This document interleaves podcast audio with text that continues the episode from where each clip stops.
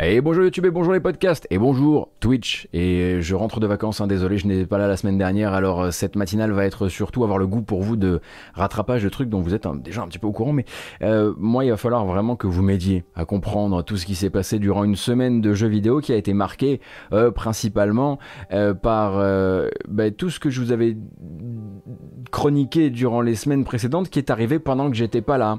Alors j'ai reçu beaucoup de tweets, merci beaucoup, des tweets presque de soutien, hein, de dire bah c'est marrant, hein, tu nous as suivis euh, depuis janvier avec euh, toutes les news et les gros pivots importants de, du début de, l'été, bah tu les as ratés. Bah oui, c'est vrai, je les ai ratés, mais, mais c'est pas grave, hein, c'est pas grave, on va rattraper tout ça. Et puis si vous n'avez pas suivi les news jeux vidéo durant la semaine dernière, si vous étiez comme moi en vacances, ça va être le moment de rattraper ça. Alors rattraper quoi? Bon, rattraper une, une sombre histoire d'annonce de consoles portables, enfin hybride.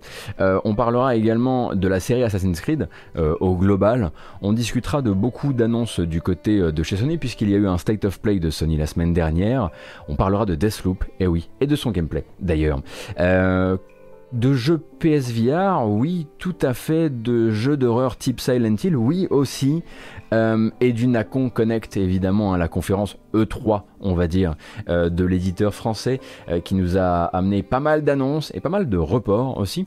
Et j'ai essayé aussi de vous mettre de côté un maximum des annonces, on va dire, indépendantes qui seraient passées euh, durant la, semaine, la semaine précédente. Et je pense même qu'on fera, le, on fera de la place en fin de matinale pour des petites suggestions de proto ou de jeux à pas cher que vous pourriez avoir, parce que je suis sûr que durant l'été, vous, vous ne manquez pas de découvrir de nouveaux jeux. Mais avant ça, évidemment, évidemment on peut pas... Non, je au début, je voulais faire une matinale où j'allais faire genre c'est pas arrivé, j'allais vous donner rendez-vous à 15h cet après-midi, mais ça va pas fonctionner, je vais pas réussir à le tenir, puis j'ai besoin que vous m'expliquiez un petit peu ce qui est en train de se passer. C'était l'annonce effectivement euh, la semaine dernière à 15h. Ah, ça s'invente pas euh, d'une Switch, euh, d'une nouvelle Switch qui ne s'appelle pas la Switch Pro, mais la Switch OLED.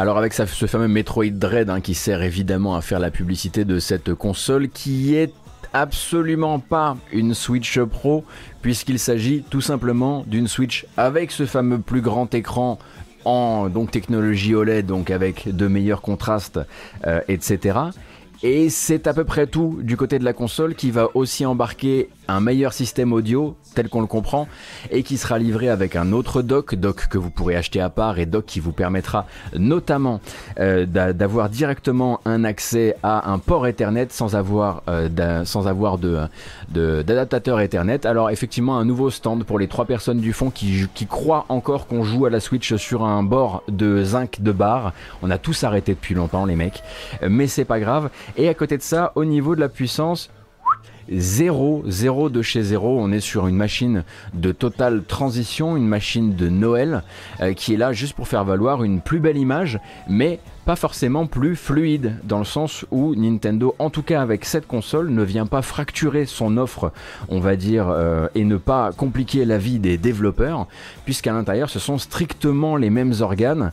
Euh, donc les quelconque rumeur, euh, quelques rumeurs et non pas quelconque qu'on aurait pu avoir autour euh, d'un meilleur matériel, d'un meilleur CPU, d'un meilleur GPU, d'une de nouvelles possibilités qui permettraient notamment du DLSS pour euh, certains éditeurs que ça intéresserait, eh bien ne se réaliseront pas avec cette console là. Effectivement, le stockage interne passe de 32 Go à 64 Go en interne. Oui, c'est vrai.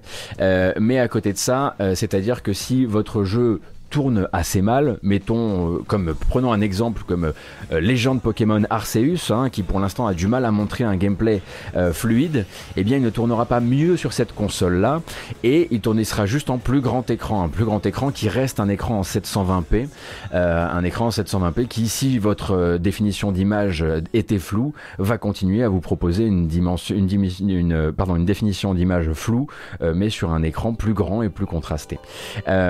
c'est un petit peu donc une annonce qui a fait l'effet d'un d'un petit soufflet, en tout cas chez une partie du public, puisque puisque globalement c'était pas forcément raccord avec certaines des rumeurs. Alors certaines des rumeurs, on rappelle que les rumeurs étaient éclatées entre deux parties bien distinctes. Hein. Tout ce qui était amené notamment par Bloomberg, c'était il va y avoir une Switch avec un, nouvel écran OLED qui sera plus grand, de meilleure qualité, bref, qui sera plus rapport, plus raccord avec votre euh, souvenir d'une Vita, euh, par exemple. Et puis il y avait, et il y a dans ce même, dans ces mêmes articles de Bloomberg, euh, et la possibilité et la rumeur d'une puce qui permettrait de faire du DLSS et de pousser la console en docké jusqu'à la 4K, d'un truc qui gérerait donc une meilleure fluidité sur les jeux actuels, etc., etc.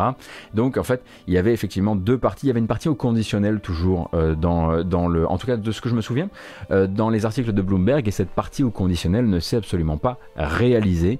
Euh, cette console donc s'appelle la Switch OLED et elle est juste là, à mon avis en tout cas, euh, plus euh, pour, bah, booster les ventes de fin d'année et peut-être permettre à Nintendo bah, de continuer à vendre beaucoup de consoles en attendant bah, de dépasser cette, euh, très probablement hein, cette pénurie euh, de composants.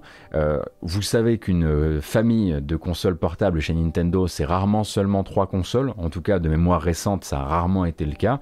Vous savez aussi que à l'époque de la 3DS, ils n'ont pas eu peur d'annoncer un modèle et 6, 7, 8 mois plus tard d'en annoncer un autre.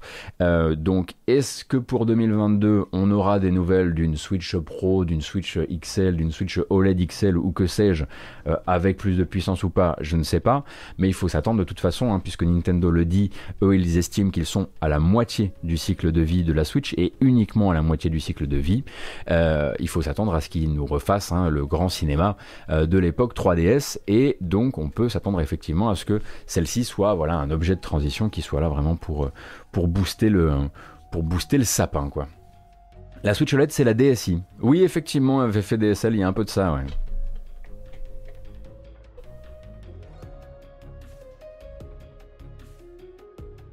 De toute façon, euh, ce qui est une, là où est la bonne nouvelle, on va dire, c'est pour les développeurs. Euh, et puis pour une partie du public, euh, qui euh, savait, enfin qui allait se sentir obligé d'en acheter une.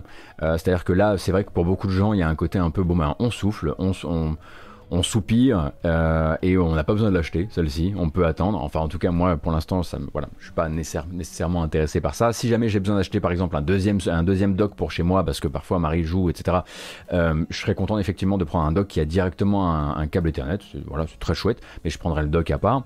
Euh, à côté de ça, pour les devs, bon ben, c'est une bonne nouvelle. Enfin, en tout cas pour les devs qui n'auront pas à du coup optimiser leur jeu pour deux machines avec deux puissances différentes.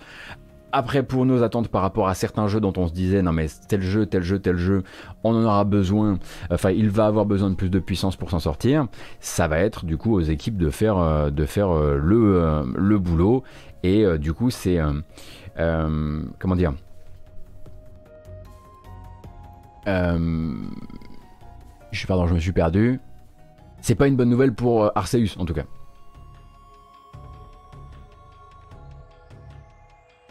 Hmm.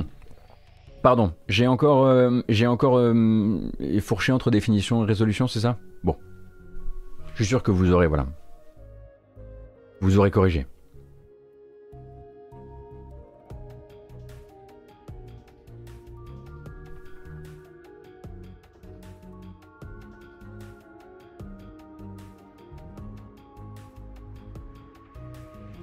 Je pense que la prochaine Switch avec un gain de puissance sera tout simplement la nouvelle génération de Switch. J'ai du mal à me dire qu'ils vont passer à une, autre, console un jour, revenir sur une console classique de salon. Ah bah je pense effectivement Dr Nizuka, enfin je les vois pas du tout revenir sur du... Enfin plus jamais. Revenir sur du salon. Ça c'est sûr. Comment les journalistes ont-ils pu se foirer autant sur les annonces de cette nouvelle Switch? C'est rare d'avoir un tel écart entre la rumeur et l'annonce finale. Euh, bah, très honnêtement, euh, je ne saurais pas vous dire. Euh, c'est un cas assez rare, hein, même dans, ma connaissance du milieu, c'est un cas assez rare hein, ce genre d'objet avec concordance, on va dire de concordance de, sources. après, c'est toujours mieux très honnêtement, que si Nintendo n'avait rien annoncé du tout, euh, dans le sens où pour un journal comme Bloomberg qui avait dit il y a cette commande d'écran, il y a ces assemblages qui sont réalisés cet été, ça sort à la, ça sort, à la fin, enfin ça sort à la, à la rentrée, là ça aurait été compliqué au moins effectivement ce sur quoi il s'était vraiment engagé. Euh, c'est juste, euh, euh, c'est juste c'est juste que tout ce qui était au conditionnel est une nouvelle leçon à mon avis. Euh, voilà, on le saura, on le saura effectivement. Oui, peut-être plus tard, ce qui a amené euh, Schalke 42 à en faire une console comme ça. En fait, on ne sait absolument pas, euh, et on aura très probablement avec Nintendo pas le fin mot de l'histoire avant des années et des années, de savoir exactement ce qu'elle devait contenir à tel moment des réflexions et à tel moment, on dire, de l'année 2020-2021 du projet, on va dire Switch qu'il fut appelé euh, OLED euh, ou Pro. Euh, on ne sait absolument pas à quel moment le, durcissement ou en tout cas le prolongement des, pénuries les a peut-être convaincus de faire cette, machine-là, ou si en fait ils n'ont absolument aucun projet. de, comment dire, de, faire une Switch plus puissante et de fracturer leur offre. C'est quelque chose qu'ils ont déjà fait par le passé. Euh, on aurait tendance à dire Nintendo l'a déjà fait par le passé, ils vont apprendre de leurs erreurs et pas le refaire, mais en même temps, vous, savez qu'ils s'en foutent, enfin, ils s'en cognent un peu hein, de nos avis, de l'avis consommateur de manière générale, et de l'avis développeur, à mon sens aussi, à partir du moment où ce ne sont pas les développeurs, les développeurs euh, first party, on va dire, les développeurs Nintendo. Euh, voilà. Du coup, ils ont peut-être attendu pour annoncer que retombe un peu les rumeurs, car annoncer ça direct pendant le 3 après les rumeurs, à chaud, ça aurait râlé encore plus. Bah, en tout cas, vu le contenu de l'annonce, on comprend aussi pourquoi, euh, pourquoi effectivement elle n'a pas été réalisée au moment où, était, où tombaient les rumeurs. Euh, effectivement, si vous avez un article de Bloomberg, qui est quand même un journal, voilà, un journal économique, euh, voilà, qui est qui fait les choses en grand et qui a un grand lectorat, euh, si vous commencez à dire, euh, si vous commencez à dire que le machin va être, enfin, qu'il y a des chances que le machin soit plus puissant, euh, qu'il y, ait une, y ait une puce DLSS, on commence à, annoncer, à, associer Nintendo à des technologies qui sont, qui sont pas, de, voilà, pas de son ADN habituel, on va dire, qui sont plus orientées, orientées gamer à mort, etc.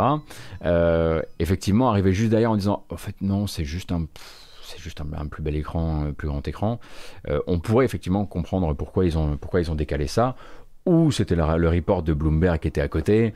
Euh, mais tout le monde a quelque chose à y apprendre hein, certainement. Et euh, je pense que pour beaucoup de gens qui sont sur cette sur cette matinale, c'est de l'argent d'économiser à la fin de l'année. Je sais pas hein, un petit peu qui, qui autour, autour de la table virtuelle autour de laquelle on est ce matin se va se dire qu'il va quand même repasser à la caisse pour, pour ce nouvel écran, qui était un argument, attention, hein, je dis pas que ça n'en est pas un, mais le problème c'est qu'on a à côté de ça deux, trois questions qui sont fondamentales à mon sens. la première, bah, c'est évidemment celle de la fluidité, puisqu'il y a actuellement des jeux qui galèrent et que on aurait, enfin, certains auraient voulu passer, que passer la seconde, même si on sait que c'est au détriment de la tranquillité de vie des développeurs. Euh, donc la fluidité n'est pas n'est plus une solution. Donc si votre jeu rame, votre jeu ramera sur un plus bel écran. Euh, alors il y a encore cette question toujours du Bluetooth audio euh, où vous aurez plusieurs écoles qui, s'affrontent. D'un côté, la puce 4.1 qui est dans la machine devrait permettre de faire du Bluetooth audio, mais ils ne l'ouvrent pas. Pourquoi ils ne l'ouvrent pas? Peut-être parce qu'ils n'ont pas envie de faire de la, la compensation de lag, parce que vous savez que le, voilà, le Bluetooth audio, il y a du lag. Du coup, il faut compenser ça au niveau d'une manière ou d'une autre sur votre jeu pour pouvoir utiliser du matériel audio euh, Bluetooth sans avoir de, désynchronisation entre le son et l'image. Euh, donc ça, c'est pas activé non plus, donc il n'y a toujours pas la possibilité d'utiliser du Bluetooth euh, audio sur cette console. et à côté de ça, bah, il y a la troisième et dernière des le, le, troisième et dernier sujet, bon, qui ne fait pas non plus un argument d'achat, mais qui aurait pu au moins faire un argument, on va dire, de confiance, qui est celui des Joy-Con, puisque vous le savez, euh, les Joy-Con ont un problème vraiment dans l'ADN de la machine euh, sur Switch, le Joy-Con Rift, qui est que vous avez la possibilité d'avoir vos Joy-Con qui sont cassés, et donc vous avez simplement votre stick qui est de retour à la position neutre, mais euh, vous avez une, direction qui est imprimée sur votre, sur votre personnage ou sur votre caméra. et au moment de communiquer sur les Joy-Con, Nintendo, la seule version, la seule chose officielle qu'ils vont dire, c'est vos Joy-Con d'avant sont compatibles avec la console, les nouveaux Joy-Con sont compatibles avec avec les anciennes consoles. Ce qui est une manière très polie de dire ce sont exactement les mêmes Joy-Con. Et quand les journalistes sont allés demander à Nintendo est-ce qu'ils avaient une déclaration à faire sur les Joy-Con et sur euh, la possibilité que cette console-là inaugure une nouvelle génération de Joy-Con qui ne souffrirait pas de ce problème qui est un défaut de fabrication, Nintendo refuse de commenter refuse de commenter au-delà de les vieux Joy-Con seront compatibles avec la nouvelle console et inversement. que, voilà. Euh, alors oui, effectivement, le SAV est assez performant pour les réparations des Joy-Con, mais c'est pas, je suis désolé, hein. je veux bien qu'on loue un bon SAV, je veux bien qu'on loue une ouverture du SAV, mais on est sur toujours un défaut de fabrication euh, duquel Nintendo refuse de parler officiellement dans des interviews, laisse faire le SAV de son côté, c'est vraiment comme s'il y avait voilà, une deuxième personne euh, qui s'occupait de ça, et que c'était vraiment limite deux entreprises séparées, et le fait qu'il refuse d'en parler alors qu'il lance une nouvelle console qui est une console à mettre sous le sapin, c'est euh, on retrouve un peu là l'entreprise qui vous vend un amiibo pour faire du fast travel euh, dans, dans le prochain dans Skyward Sword HD quoi.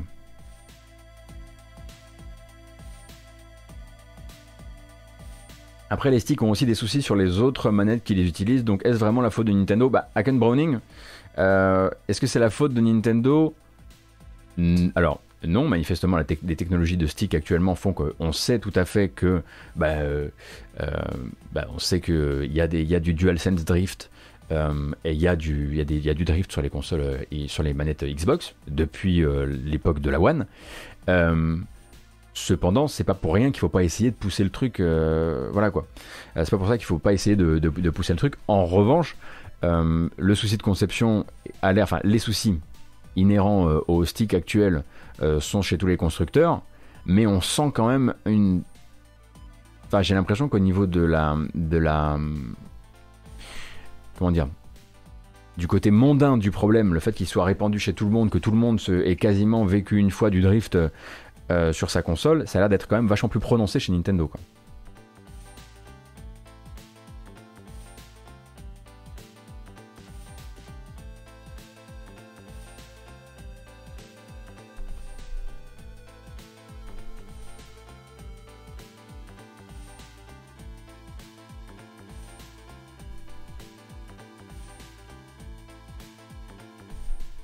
Perso, j'ai mon premier drift sur une console Day One et fait la D sur Switch, tu veux dire?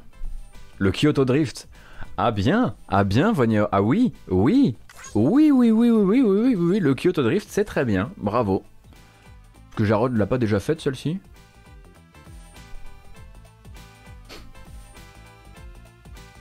Bon bref. Voilà, je vous le dis. J'étais tranquillement en train de me balader à Saint-Malo quand mon téléphone a commencé à faire blip bloop dans tous les sens et que j'ai découvert l'arrivée de cette euh, Switch OLED slash ALED. Et vous avez beaucoup ri dans mes mentions, et vous avez raison, parce que bah, moi aussi, il y a des choses que, dû, que je peux apprendre euh, de, cette, euh, de cette aventure, puisque bah, j'ai essayé de chroniquer du mieux possible et avec le plus de contexte possible les rumeurs, et enfin pas juste les rumeurs, mais aussi les articles de presse qui disaient avoir des sources. Bon ben voilà, ça va venir nourrir le, traitement, euh, le traitement de l'actu pour la, pour la suite. Euh, et, euh, et, ça, mais surtout, ça m'a appris qu'il ne faut pas prendre de vacances. Voilà. Il ne faut pas prendre de vacances, parce qu'à chaque fois que je prends des vacances, Nintendo annonce un truc qui vous intéresse pas. Du coup, moi, je reprends des vacances en août. Voilà. Pour, pour, info. Préparez-vous juste, hein, simplement. Et puisqu'on est sur les sujets, non pas qui fâchent, mais qui sont dans l'ADN, encore une fois, de, de cette matinale, euh, c'était, il y avait un state of play, donc un state of play de ce cher, de ce cher, euh, de ce cher euh, Sony. c'était quand jeudi soir, je crois, un truc comme ça. donc state of play qui qui est venu bah, vous raconter deux trois trucs à propos de deux trois jeux indépendants, mais qui était surtout là pour vous montrer pour vous montrer 10 minutes de gameplay de Deathloop. Donc Deathloop développé par Arkane Lyon, Arkane Lyon Bethesda, Bethesda Xbox Game Studios, mais c'est un projet qui prédate le rachat euh, de Bethesda par Xbox et de fait il va, euh, il va respecter sa, son exclusivité console d'un an tel qu'on le comprend euh, sur PS5 et sortira donc à la fin de l'année. Deathloop est revenu expliquer son concept, son concept on fait, avant de reblaguer sur le fait qu'on ne l'a pas compris, on va rappeler très rapidement à quel point c'est simple. Il s'agit donc on le rappelle, hein, de la rencontre d'un The Sexy Brutal et d'un Outer Wilds, donc un jeu où vous allez devoir, dans une seule et même run, réaliser tous les objectifs, à savoir 8 assassinats, euh, sans vous faire choper, euh, sans manquer euh, un assassinat ou sans mourir. Si, si l'une de ces deux conditions n'est pas réalisée, vous êtes renvoyé au début de la boucle et à chaque boucle, donc, vous allez apprendre le déplacement de vos cibles comme dans un Hitman et apprendre bah, où ils seront à tel moment de la journée puisque c'est une journée de 24 heures à laquelle vous avez, que vous avez à disposition.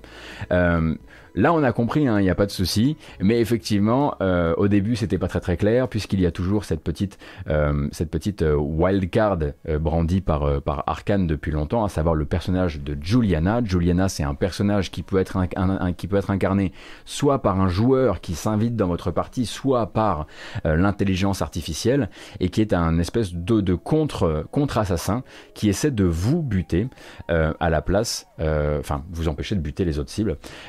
Et donc on a eu une longue démonstration de gameplay qui est intéressante non pas parce qu'elle va nous expliquer le concept du jeu, ça on commence à le comprendre, mais parce qu'elle va nous montrer un peu la vraie ambiance du jeu, la vraie ambiance du jeu avec euh, est-ce qu'on peut s'attendre à un jeu qui est quand même très silencieux, très dissonorde, euh, avec un personnage qui ne parle que quand on lui pose la question, ou à quelque chose de peut-être plus bavard, voire très bavard, eh bien plus bavard, voire très bavard avec celui-ci en l'occurrence. Je vous ai mis euh, la présentation en VF pour que vous captiez bien à quel point ça cause, et nom de Dieu, qu'est-ce que ça cause, euh, et on va commenter un petit peu tout ça.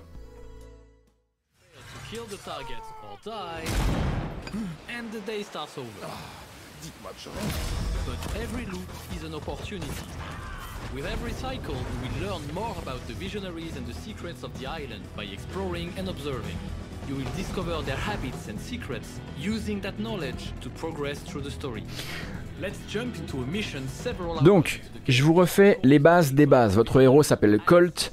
Il est sur l'île de Black Reef qui est piégé donc sur, euh, qui est piégé dans une boucle temporelle. Pour sortir de cette boucle temporelle, il va falloir exécuter huit cibles, les visionnaires qui se baladent sur l'île, qui ont leurs quartiers généraux par-ci par-là, qui ont leur leur propre entourage, leur propre leur propre euh, euh, garde, etc. Dans ce putain d'endroit. Oh non Est-ce que tu veux savoir un but Je cherche le moyen le plus rapide de quitter cet endroit. Et en fait, durant toute votre partie, vous allez être constamment provoqué par Juliana, celle qui veut votre mort, qui vous appelle constamment. Euh, par radio pendant que vous êtes en train de faire des choses et qui vous observe et qui va commenter ce que vous faites. Euh, ce qui donne un jeu très bavard. Le meilleur endroit pour regarder le feu d'artifice.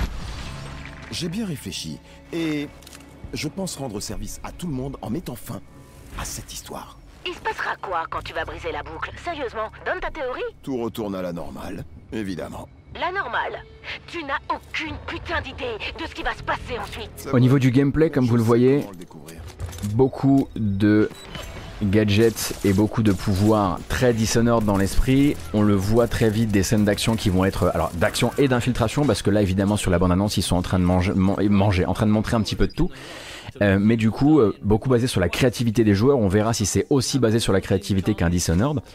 Et alors, ce qui est intéressant, c'est qu'on va aussi découvrir quelques pouvoirs qui vont casser le concept du jeu tel qu'on le connaissait. Là, vous avez vu par exemple la possibilité pour Colt d'utiliser un, pouvoir qui s'appelle reprise. Et reprise, c'est un rewind. Du coup, c'est un jeu pour Pouillot. Vous avez la possibilité, avec Rewind, par deux fois, de revenir en arrière au moment où vous mourrez pour essayer une autre boucle, essayer en fait euh, une autre solution, aller ailleurs et éventuellement euh, euh, bah, vous en sortir un petit peu mieux plutôt que d'être renvoyé directement au début de la boucle, ce qui est assez pratique hein, si vous voulez un petit peu, si vous voulez pas vous faire avoir par la, première balle venue. Et donc quand vous récupérez l'énergie de votre cadavre après un, un, petit rewind, vous avez le droit à deux rewind avec ce pouvoir qui s'appelle reprise, vous allez récupérer du résidium. Et ce résidium, c'est une monnaie, on le comprend, une ressource qui va permettre euh, de boucle en boucle de venir enrichir l'arsenal de Colt avec les armes que vous avez au moment où vous mourrez. Euh, le jeu est pas très très clair là-dessus, mais en gros, on croit comprendre que euh, une fois qu'on aura rempli donc son arsenal, on sera invité plusieurs fois dans cette boucle de 24 heures à reconsulter son, son arsenal pour se réarmer différemment pour approcher telle ou telle situation, tel ou tel visionnaire, hein, puisque ce sont donc les, les 8 visionnaires qui sont les 8 cibles que vous devez abattre. Euh, il y a une petite maladresse dans la vidéo. Ils parlent, ils pas de parler de mission. Ils disent euh, bah on va faire un saut euh, quelques heures euh, quelques heures plus tard dans le jeu dans une mission où vous devez buter telle telle cible. Alors du coup c'est on est un peu perdu, on est là genre mais vous avez dit qu'il n'y avait pas de mission dans votre jeu et que fallait tout faire d'une traite. en fait le je pense que vraiment la communication est malheureusement encore un peu maladroite et quand elle parle effectivement d'utiliser le résidium pour pour enrichir son arsenal et changer d'arsenal entre les missions, je pense que c'est une manière de dire que dans le durant la boucle de 24 heures, on va vous laisser reconsulter votre inventaire euh, plusieurs fois. À côté de ça, je trouve que le jeu bouge plutôt bien. J'aime beaucoup son ambiance. Euh, je suis juste un peu embêté par ce côté très très très bavard. Je suis pas sûr que ce soit euh, ce qu'on attendait. Peut-être que ce sera bien, mais là, en première présentation de gameplay, une, présentation, de gameplay de, de 10 minutes, je trouve que c'est c'est un peu bizarre, si vous voulez, d'avoir un jeu qui va vous dire, vous allez avoir des appels euh, radio avec quelqu'un qui va vous euh, qui va vous taunter, euh, qui va qui va du coup occuper l'espace audio. Attendez, là je fais une pause. Voilà, qui va occuper l'espace audio et à côté de ça avoir dans la même présentation un truc qui vous dit bon bah là en fait quand vous allez vous balader dans le jeu un peu comme dans Hitman vous allez entendre des discussions qui vont vous donner des informations sur telle ou telle cible du coup j'ai envie de dire d'accord mais si je dois écouter des discussions en jeu je veux pas être appelé à n'importe quel moment par des scripts de radio qui vont venir m'empêcher de choper une information intéressante. Ou alors, effectivement, ça viendra s'ajouter à mon menu ou j'en sais rien. Mais dans cette euh, présentation, euh, ça crée une question. En tout cas, pour moi, ça crée une question. Et à côté de ça, effectivement, on a entendu cette petite, ce tout petit jingle audio qui est l'annonce, en fait, de l'arrivée euh, dans votre partie de Juliana. Euh, qui peut être donc incarné soit par l'IA, soit euh, par un joueur. Je ne sais pas si on pourra fermer sa partie à la présence de Juliana, je ne pense pas, parce que je pense que ça fait vraiment partie du principe même du jeu. Euh, et, et, donc Juliana, elle, elle vient pas faire le travail avec vous, elle vient pas en coop, elle vient vous empêcher d'eux. Eh ben, je savais pas que t'aimais faire la fête. C'est pas mon style. T'es du genre marié à ton boulot, c'est ça? Et c'est quoi ton style au juste? C'est des, des, doubleurs connus en plus hein, pour la VF. Je sais plus comment ils s'appellent. Mais euh, après, il faut aussi se dire que, euh, effectivement, pour cette présentation de 10 minutes, il y a plein de trucs qui sont ajoutés, qui sont mis bout à bout, et du coup, on entend beaucoup de Juliana. Si ça se trouve, ce sera pas du tout comme ça euh, dans, le, dans la boucle finale. C'est un peu comme une invasion dans Dark Souls, euh, Kalimanudo, sauf que là, en fait, s'il n'y a pas de joueurs qui le font, c'est l'IA qui le fera à la place d'un joueur.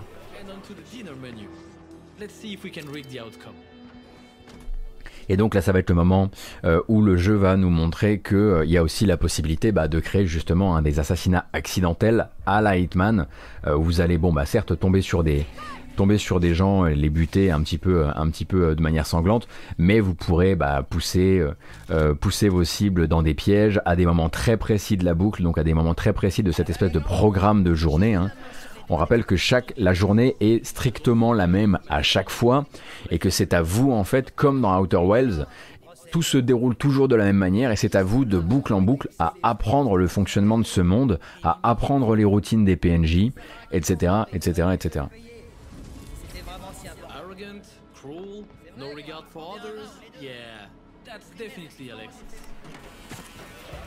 Hop, et là, on l'a fait tomber dans le grinder parce que, bon, ben, dans, la, dans le, lore du jeu, le personnage à ce moment-là est censé se tenir au-dessus d'un grinder, hein, d'un broyeur à viande. Bref, voilà, vous avez compris un peu. Euh, un peu euh, l'idée, euh, je crois. En tout cas, cette fois-ci, on est quasiment au clair pour tout le monde avec cette présentation de gameplay qui parle beaucoup pour vous expliquer tout ça.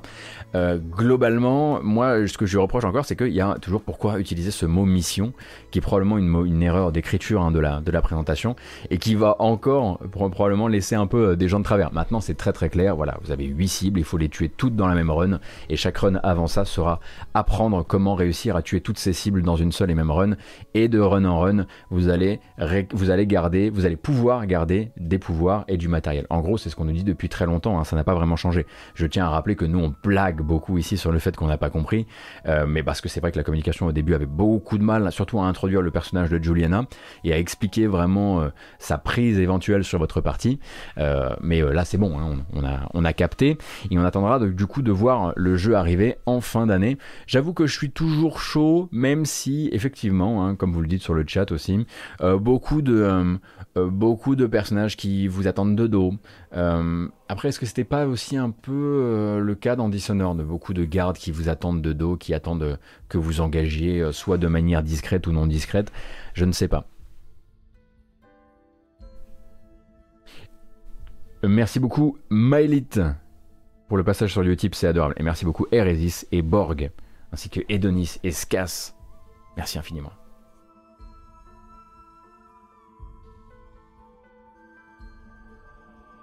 Von effectivement, c'est une, c'est une très bonne, euh, c'est une, oui, c'est une très bonne réponse. Il y a une chance sur deux pour que tu sois de dos en général. Ok, ok. Ah, il m'a bien mouché. Je l'avais pas vu venir, dites. 14 septembre du coup pour Deathloop.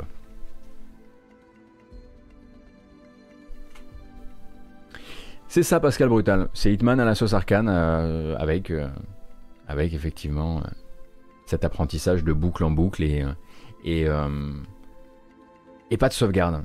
Pas de sauvegarde durant votre run, bah, comme Hitman quand vous jouez en, Secret Agent. Secret Agent, oui et euh, mais la possibilité quand même d'avoir du rewind. Ah bah j'ai très très hâte de tester ça en septembre. En fait, il y a beaucoup de gens qui ont dit, bah en fait ils ont juste mis euh, le DLC Moon Crash de Prey euh, dans un Dishonored.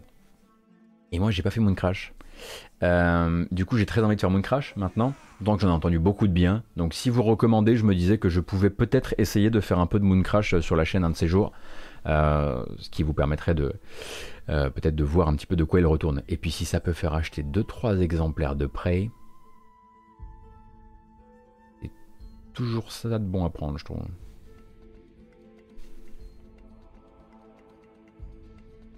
Est-ce que ça arrivera plus tard sur PS4 euh, One Cushman, euh, pour l'instant, c'est vraiment, poussé comme une exclusivité PS5.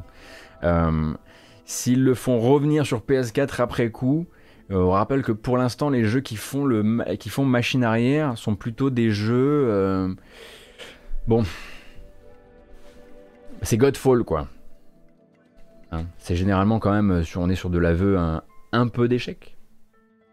Ou qui d'autre a fait ça?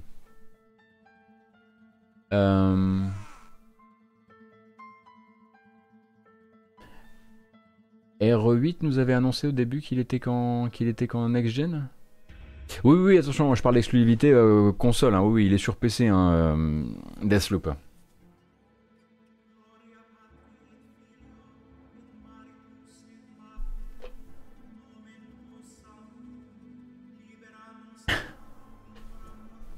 Ah oui, c'est vrai. Euh, alors, Horizon. Ah, Gears. Ouais. Oui, bon, ça c'était annoncé plus tard. Non, mais ce que je veux dire, c'est que porter un jeu exclusivité PS5 après sa sortie sur PS4, voilà, c'est plutôt l'apanage de Godfall quand même. Euh, parlons pas des jeux qui sont pas sortis. Eux, ils ont simplement, eux, ils vous ont simplement avoué ce qu'ils ont toujours été, à savoir des jeux, euh, des jeux cross-gen. C'est juste qu'avant ça, ils avaient joué sur la, ils avaient joué sur notre envie que ce soit des, des, exclus, des exclus euh, nouvelle génération, pas sur sur l'envie des, des gens qui possèdent la console évidemment, les consoles. Diren, merci beaucoup et bienvenue. Oui, je suis de retour, effectivement. Ah ben voilà, donc là on vient de sortir effectivement, hein. il est déjà 10h11, on a parlé uniquement de la Switch à LED euh, et de Deathloop, mais on va continuer, et on va continuer sans plus attendre en parlant peut-être eh ben, d'un des autres gros morceaux hein, de cette, euh, euh, semaine, bah, qui nous est arrivé notamment hein, par un article de Bloomberg et de Jason Schreier en l'occurrence, comment dire, la découverte de l'existence d'un projet Assassin's Creed Infinity. Alors Assassin's Creed Infinity, en gros le gros gros morceau euh, qui, c'était sûr que ça allait nous tomber dessus un de ces jours, hein, mais en gros, euh, voilà, pendant que nous on rêve à des Assassin's Creed plus courts, à des Assassin's Creed qu'on peut terminer en se souvenant encore du début du jeu, ce qui est de moins en moins le cas quand même, bah Ubisoft, euh, eux, c'est pas trop leur ambition. L'ambition c'est plutôt de dire Assassin's Creed jamais ne s'arrête. Voilà. Le jeu service, mais pas forcément multijoueur, attention, hein, c'est pas ce qui a été dit pour le moment. Le jeu service, l'espèce de plateforme Assassin's Creed Infinite serait actuellement le grand projet euh, de Ubisoft Montréal.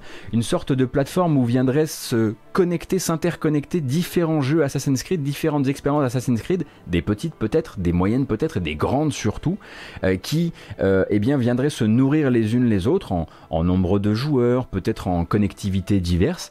Euh, et euh, voilà, euh, du coup, un, Ubisoft bah, qui, bah, qui, via sa poule aux œufs d'or, Assassin's Creed, voit Call of Duty Warzone voit la recette Activision, cette, la recette qu'Activision secoue sous le nez de tout le monde et fait rager tout le monde, et se dit, bah, c'est là qu'il faut le faire en fait, c'est avec Assassin's Creed.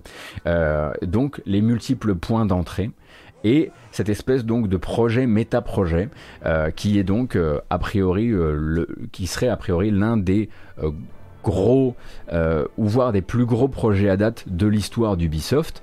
Euh, alors depuis, ça a été confirmé hein, par Ubisoft qui était au courant de la sortie prochaine de l'article de Jason Schreier et qui a du coup sorti un petit, euh, un petit communiqué pour nous dire, bah voilà, en gros, oui, c'est vrai, ça existe, oui, Assassin's Creed va devenir un jeu service qui ne s'arrête jamais, dans lequel en fait on peut imaginer qu'il y aura des jeux, alors ça c'est pas ce qu'ils disent, mais c'est plutôt ce que dit Schreier, mais des jeux euh, qui seraient des expériences donc qui seraient plutôt on va dire dimensionnées on va dire voilà des, petits jeux des petits spin-offs comme Assassin's Creed India par exemple ce genre de choses euh, et sur lequel ben, quand euh, Ubisoft estime que c'est le moment ils viennent rajouter une époque peut-être se dire qu'il n'y aura plus un Assassin's Creed par époque mais plutôt un Assassin's Creed Infinity avec la saison égyptienne la saison grecque euh, la saison machin, la saison truc, etc., etc., etc.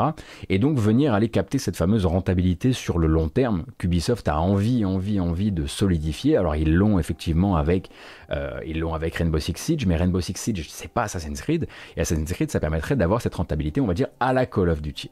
Euh, et on comprend du coup que c'est ça qui va les intéresser dans le dans le futur.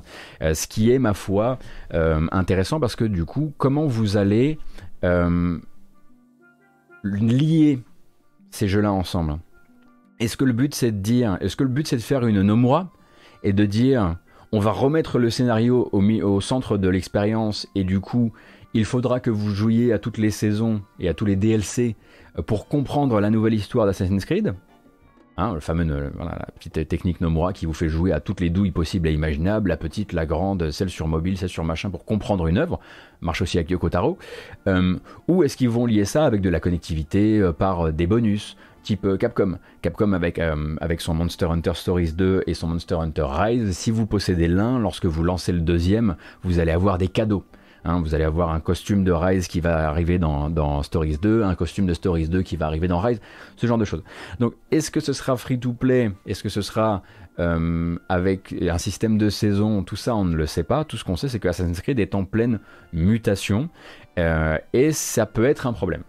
Ça peut être un problème parce que, et euh, c'est là-dessus qu'on va embrayer pour la suite, parce que les choses changent à Montréal actuellement dans le jeu vidéo et qu'on a des développeurs qui sont actuellement qui sortent des développements des plus gros Assassin's Creed en termes de volume de contenu qui n'ait jamais été qui ait jamais été fabriqué beaucoup de développeurs qui étaient jusqu'ici chez Ubisoft Montréal qui avaient euh, l'envie peut-être de revenir vers quelque chose de plus léger et on leur dit ben non seulement ça va pas être plus léger mais ça va être encore plus lourd et c'est là qu'on va connecter avec un bilan annuel public qui a été euh, posté par Ubisoft hier soir. Donc, euh, dans son bilan annuel public, qui est un truc euh, que vous pouvez, qui s'appelle le, registering, enfin, je, vous retrouverai le, nom exactement en, anglais. c'est un, un, truc que les gens lisent pas trop, en vérité, que le public ne lit pas trop. Et du coup, eh bien, Ubisoft a un petit peu fait le point sur les dangers actuels pour le groupe et pour ses méthodes de recrutement. Et c'est là que c'est intéressant. du coup, en fait, vous savez qu'Ubisoft, depuis l'été dernier, depuis la vague MeToo qui a touché euh, les studios Ubisoft, la libération de la parole, la découverte de la fameuse protection des talents chez Ubisoft, donc euh, ce système qui voulait que les talents du pôle éditorial d'Ubisoft, euh, qui sont problématiques d'un point de vue du harcèlement sexuel ou d'un point de vue des inconduites diverses et variées, étaient protégés par les RH. Donc ça, vous savez que ça a explosé l'été dernier. Vous savez qu'il y a eu des sanctions et que certaines personnes ont été remerciées. On va dire ça comme ça. Et en fait, depuis, on attend de savoir qu'est-ce qui va changer en interne chez Ubisoft pour changer la culture d'entreprise d'Ubisoft, qui est maintenant au cœur, bah vraiment, en tout cas, qui est un sujet d'importance pour les gens qui sont en connexion avec, ce, avec euh, ces informations-là. Le grand public n'est toujours pas très au courant de ces choses-là, et c'est aussi pour ça que Ubisoft ne parle pas de ces choses-là dans ses Ubi Forward, etc., parce que ce serait exposer un public qui ne s'intéresse pas à ces problématiques à des problèmes qui sont sinon euh, ce qu'on appelle plutôt, on va dire, le problème des gens de Twitter. Vous voyez ce que je veux dire Bref, eh bien dans euh, ce document, dans ce bilan annuel public, Ubisoft dit quand même quelque chose à ce propos-là, et Ubisoft dit qu'ils sont, ils se sentent en danger d'un point de vue du recrutement. Euh, ils disent qu'ils ont de plus en plus de mal à garder justement les talents, les employés talentueux, qui se font de plus en plus la belle ailleurs. Euh, parce que voilà, au même moment, si vous voulez, hein, euh, vous avez donc l'entreprise qui perd des talents, donc qui perd des développeurs, parce que les développeurs bah, finalement euh, se découragent de voir qu'en interne la chose n'est pas gérée comme ils aimeraient. Euh, et vous avez un tissu de développeurs et de studios sur la région de Montréal qui est en pleine explosion. Hein. Pour rappel, vous avez euh, je vais vous en lister quelques-uns comme ça. Euh, vous avez donc Haven, la nouvelle aventure de Jade Raymond depuis qu'elle a quitté Stadia Games. Vous avez le nouveau studio d'Amazon Games qui est piloté par des anciens de Rainbow Six Siege, justement. Vous avez Quantic Dream Montréal. Bon, euh, vous avez Dontnod Montréal aussi. Les studios à Montréal n'arrêtent pas de pousser. Et Ubisoft se retrouve dans une position où en fait, ben, leurs développeurs, déçus, déçus soit de leur politique vis-à-vis de ce qui s'est passé durant cette dernière année, soit bah, de la politique éditoriale vis-à-vis de Assassin's Creed, politique épuisante, hein, on l'imagine pour les développeurs, eh bien sont doucement en train de se tourner vers d'autres studios avec une herbe plus verte où on pourrait leur proposer une culture d'entreprise qui serait peut-être meilleure, mais aussi une culture éditoriale qui ne serait pas sur le toujours plus, toujours plus gros, etc. etc. Du coup, Ubisoft là le dit, et ils le disent dans, dans ce, document qui s'appelle donc le Universal Registration Document, merci beaucoup Madingue, euh, du coup bah, que euh, euh, eux se disent, ils estiment qu'ils sont en grand danger au niveau de la rétention de leurs employés et au niveau du turnover, à prévoir le turnover, hein, donc c'est le rythme de, de, de, nouvelles entrées, de nouveaux départs de, de, personnel, et ils estiment que ils ne seraient pas, alors je vais vous citer exactement ce qui est dit, ils ne peuvent pas garantir que cette situation pourra être contrôlée. Donc c'est un vrai aveu d'échec à ce moment-là. Hein. Pourtant, ils le rappellent, hein, voilà. Euh, ils rappellent qu'ils ont mis en place des stages en interne de sensibilisation sur les questions du harcèlement. Ils rappellent qu'ils ont changé leur organigramme du pôle euh, euh, ressources, humaines, j'allais dire relations humaines. c'est vraiment pas le bon moment. donc on rappelle hein, que donc le pôle RH a été changé, a été refondu, on va dire, pour accueillir justement plusieurs employés qui, elles, viennent justement de sociétés qui sont passées par un moment MeToo, comme Uber par exemple, euh, et qui ont reçu donc, qui sont habitués à faire de la gestion de crise. Euh, mais ils estiment, donc en, tout en brandissant ce qu'ils ont mis en place euh, pour, pour, pour changer les choses, changer la culture d'entreprise, ils estiment que la situation pourrait être difficile à contrôler. Et ça vient aussi se connecter ben, avec une petite information qui était malheureusement assez comment dire, légèrement sourcé euh, par Jason Schreier quand il parlait de Assassin's Creed Infinity dans son papier sur Bloomberg, qui disait il y a beaucoup de déçus actuellement au sein d'Ubisoft Montréal, beaucoup de gens qui souffrent de voir que des personnes qui ont été accusées un certain nombre de fois de harcèlement sexuel, d'inconduite ou d'autres choses, ont été ensuite blanchies par les RH ou disciplinées, c'est-à-dire punies, mais punis sans que ça change leur position de pouvoir dans l'entreprise. Donc en gros, on a dit pour un certain nombre de personnes qui manifestement ne sont pas citées, malheureusement pas citées euh, dans cet article, euh, en gros, les, les boss ont fait descendre au staff que ces employés-là avaient été punis. Cependant, ils sont toujours à la même place. Et ça pose un vrai problème, un vrai défi au niveau du moral euh, des équipes actuellement, en tout cas selon Jason Schreier. Donc on a du coup une équipe qui est en plutôt en mal, euh, moral euh, par rapport bah, justement à, euh, à, ce qui a l'air d'être des petits balayages sous le tapis encore. Hein. on attendra d'avoir plus d'informations à ce, à ce niveau-là. De l'autre, des autres studios sur la même région qui proposent quelque chose d'intéressant. Et bah du coup, Ubi est en train de perdre des gens et pour la première fois, ils le disent publiquement dans ce document.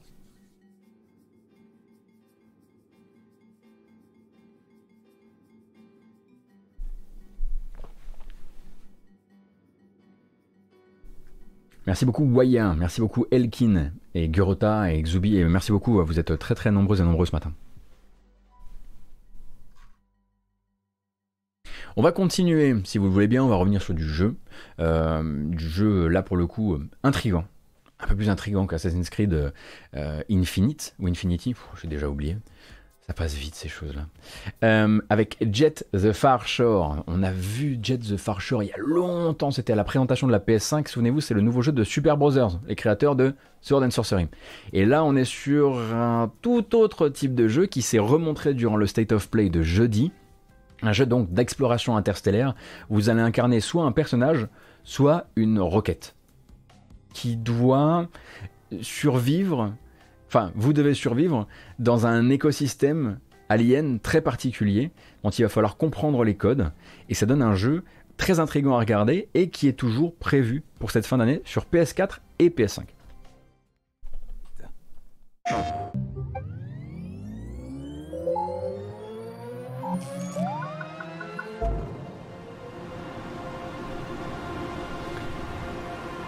This is Jet, the Far Shore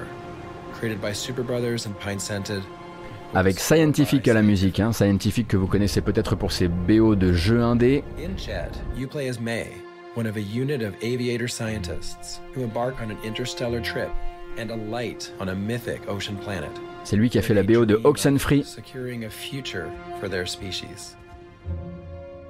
We aspired to create a video game to express our own feelings of awe when we look up at the starry sky.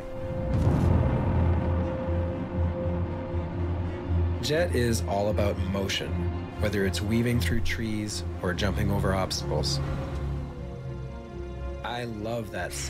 Alors évidemment, ça fait tout de suite un peu penser à Exo One, même si on sent bien que c'est pas du tout le même gameplay. Hein. C'est pas du tout un gameplay à la Tiny Wings où vous allez devoir garder euh, un maximum d'élan, ce genre de choses. Là, c'est vraiment de l'exploration d'une planète océanique dont il faudra comprendre les mécaniques de la flore, mais de la faune également, pour essayer de s'infiltrer, pour essayer de vivre parmi les gens qui y vivent et les espèces qui y vivent sans trop, euh, bah, sans trop les déranger, tout en bah, menant votre mission.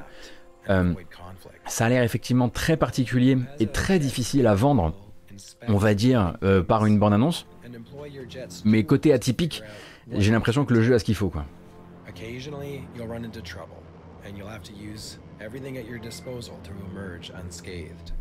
Vous voyez là par exemple on sent voilà, que le véhicule a, sorte, une sorte de souci avec les, les volatiles locaux et c'est pas du tout un jeu où vous allez pouvoir utiliser des armes.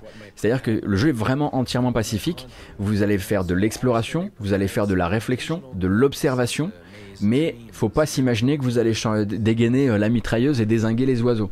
Il faut réussir à se débarrasser des oiseaux ou réussir à, vous faire, à leur faire croire que vous aussi vous êtes un oiseau.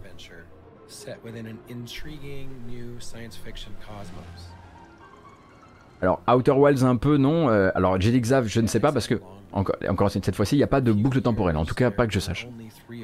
En revanche, bon, c'est vrai que la palette de couleurs c'est un peu les années 2012-2013. Squad.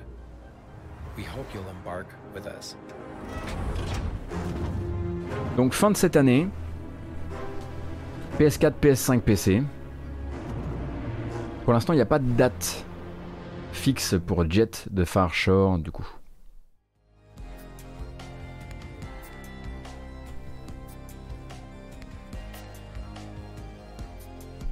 Je reste intrigué par ce. Et puis ça reste quand même le nouveau jeu de Super Brothers qu'on n'a pas vu depuis Sword and Sorcery, donc là j'avoue que forcément ça me rend curieux. Bon, ça y est. Merci Garkam, merci infiniment. Je, non mais je le. Écoutez, voilà. On va faire ça. On va faire ça. Ça me semble être euh, quand même euh, quelque chose qu'on peut faire. Une petite bamboche de retour. Ne serait-ce que parce que depuis que j'ai euh, pris l'antenne, vous n'arrêtez pas de sub dans tous les sens et vous êtes tout à fait adorable. Donc faisons ça. 1285, c'est un chiffre tout à fait honnête pour bambocher. Hein. Euh, alors allons-y.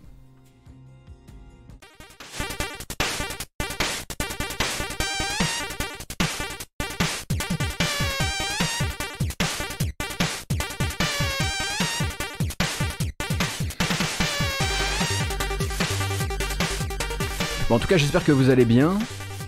J'espère que ça vous plaît, le retour de la matinale. Moi, ça me plaît beaucoup. Vous m'avez manqué. Ça m'a manqué, franchement. J'ai eu du mal à me déconnecter de l'actu. Hein. Forcément, j'ai eu beaucoup de mal à me déconnecter de l'actu. Mais je suis, euh, ma foi, bien content d'avoir pu me reposer et très content d'être de retour.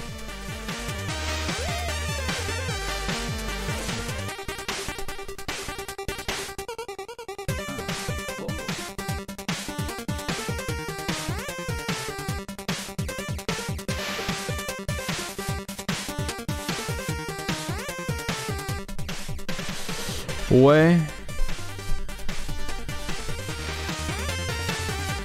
Ouais. C'est vrai que c'est une belle glotte. Assez fier de moi.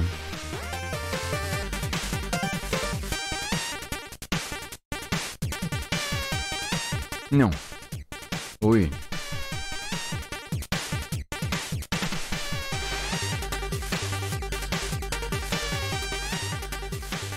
Ah ah ah ah ah. Fait plus la fête. La bamboche, c'est terminé. Aïe aïe aïe aïe aïe aïe aïe. Oh là là là là là. Oh là là là là là. Ils vont me retirer ma carte. Le fan club de Yuzo Koshiro, ils vont me retirer ma carte, c'est sûr. Oh là là là là là là. Membre honoraire en plus de ça. C'est fait. Effectivement, on pourrait aussi se dire que cette petite apparition très rapide de Streets of Rage 4 dans la fin de Bamboche était une manière de vous rappeler que... Ah mais Kratos, qu'est-ce qu'il fout là? Kratos, il faut partir maintenant. De vous rappeler que le 15, jeudi, bah... euh, c'est le retour de c'est le retour de Streets of Rage 4 avec le, DLC Mr. X Nightmare et sa version euh, et son nouveau mode survie. Ça me fait un peu chier, je vais pas vous mentir, parce que le 14, c'est le jour où on est censé faire du, de la PGMRI. Et, et, et, du coup, euh, je vais quand même essayer de me renseigner pour voir s'il n'y a pas moyen de choper le DLC en avance. On, on sait jamais, on sait jamais, on sait jamais, on peut toujours demander. Hein. Merci Shoma TV. Ah oui d'accord, on est reparti sur un charlatran, vous êtes absolument adorable. Et on continue et on continue avec la date, c'est évidemment une, une, date pour les réunir toutes le 24 septembre sur PS5 et maintenant on est très clair sur le contenu donc on va pouvoir en parler. Death Stranding Director's Cut euh, qui bah, et d'abord pour moi la promesse de pouvoir jouer à Death Stranding sur PS5 avec les fameuses gâchettes adaptatives. On rappelle que c'est un jeu où vous portez un sac à dos et vous justement enfoncez les gâchettes euh, dans euh, le but de euh, dans le but de, tenir votre sac à dos. Donc moi j'ai très très hâte de, de voir de quoi il s'agit. Mais mais mais mais le nouveau trailer fait beaucoup, beaucoup, beaucoup cas du reste du contenu et il y a à boire, à manger et peut-être même un peu à vomir malheureusement. Euh, la bande-annonce du coup, elle nous montre ça.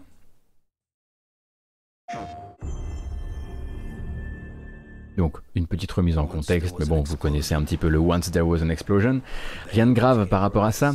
Euh, donc deux modes d'affichage évidemment pour le jeu, 4K dynamique et 60 FPS. Donc 4K dynamique, vous voyez un petit peu l'histoire, résolution dynamique on va dire et 60 FPS, ou 4K comme cible et fidélité d'image comme cible avant toute autre chose pour du 30 FPS. On rappelle que c'est un jeu qui tournait déjà très très bien et admirablement bien, notamment parce qu'il est très vide euh, sur console, on va dire d'ancienne génération.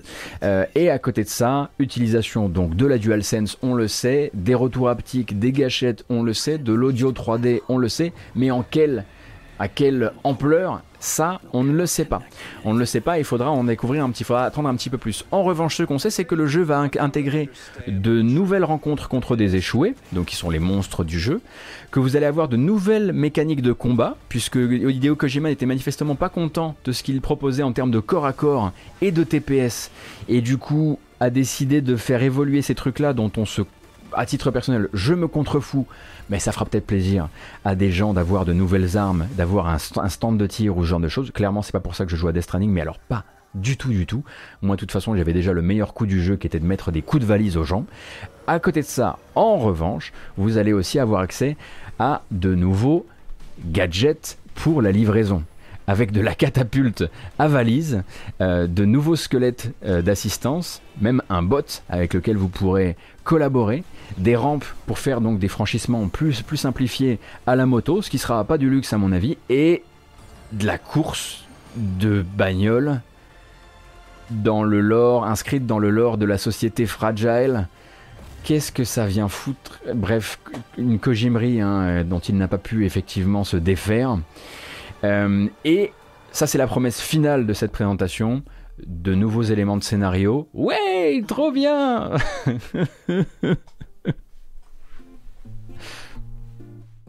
Moi, j'essaie de défendre ce jeu. Hein.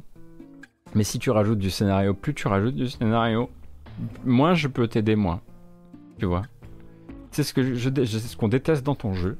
Mais attention, de nouveaux éléments de scénario, mais aussi du coup de nouvelles zones à explorer. Du coup, le commerce avec Kojima continue. Tu me donnes plus d'endroits à explorer, tu me donnes de meilleures, de, nouvelles missions de livraison. J'accepte de te laisser encore me déverser euh, de la vieille soupe tiède dans l'oreille. Euh, voilà, c'est le contrat du jeu. Bah, j'ai hâte d'y retourner. Voilà, hein, je ne surprendrai personne. Hein. vous savez que c'est voilà, ça a été un jeu, ça a été un jeu incroyable pour moi d'un point de vue du gameplay. Euh, non, on ne fera pas de course de voiture dans Death Stranding sur cette chaîne, puisque si vous n'avez jamais joué à Death Stranding, s'il y a bien un truc que les gens ne voudraient pas dans le jeu, c'est bien plus de véhicules, puisque la physique des véhicules est à par terre. Euh, mais bon, mais bon, Kojima a décidé qu'il allait mettre un jeu de course euh, dans euh, Death Stranding. C'est pas du tout dans le. Enfin, ça me semble tout à fait hors fiction, on va dire. et le prix, effectivement, le. L'autre prix à payer, hein, au-delà des, des divers et variés, c'est donc le prix qu'il vous, qu'il vous coûtera pour passer de la version PS4 à la version PS5. La version PS5, si vous possédez une version PS4, vous coûtera 10 euros, car c'est manifestement de plus en plus hein, la norme sur cette cross-génération euh, du côté de chez Sony. Il faudra donc repasser à la caisse pour 10 euros. Mais alors attention, attention, bien attention à vous. Si vous prévoyez peut-être de faire cette transition, la meilleure des recettes actuellement, ne vous faites pas choper. Ne prenez pas la version à 50 balles sur l'eShop, qui, est, qui est en fait la version collector, et ensuite euh, avec une, une mise à jour à 10 balles prenez une version. J'ai dit eShop? Je veux dire à PS Store, pardon. J'ai dit eShop, n'importe quoi. Prenez une version physique. Les versions physiques actuellement, elles coûtent 20 euros. La version physique à 20 euros, elle a disparu du PS Store. Sony l'a fait disparaître parce que le jeu, avait, le jeu n'a pas bien marché. Et le jeu, en fait, s'est énormément dévalué avec les, les mois. Et il était très très très mis en promotion euh, sur le store, tant et si bien que là les, gens pouvaient simplement prendre une version euh, à 20 euros et ensuite l'upgrader pour un total de 30 euros. Donc là Sony a fait mm, mm, mm, non, on va pas faire ça. Ce qu'on va faire en fait c'est que la version normale, elle va disparaître du store. On va dire que maintenant la version collector, c'est la version normale. On va la descendre de son prix collector et on va la mettre à 50 euros. Comme ça, ça vous coûtera quand même 60 euros si vous voulez la version PS5. Donc partez à la chasse aux versions physiques PS4. Elles sont à 20 balles partout. vraiment, si vous voulez la version PS5, c'est la meilleure manière de faire actuellement. Vous pourrez vous en sortir avec un Death Stranding PS5 à 30 balles.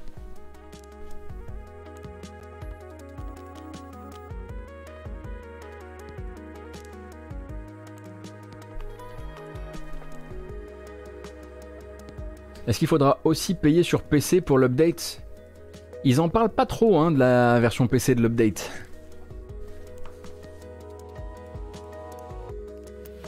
Du coup, si on a la version PS4 et qu'on lâche 10 boules, c'est la version Director's Cut. Euh, oui, Axel Terizaki, il n'y a pas d'autre version PS5 de Death Stranding que la version Director's Cut.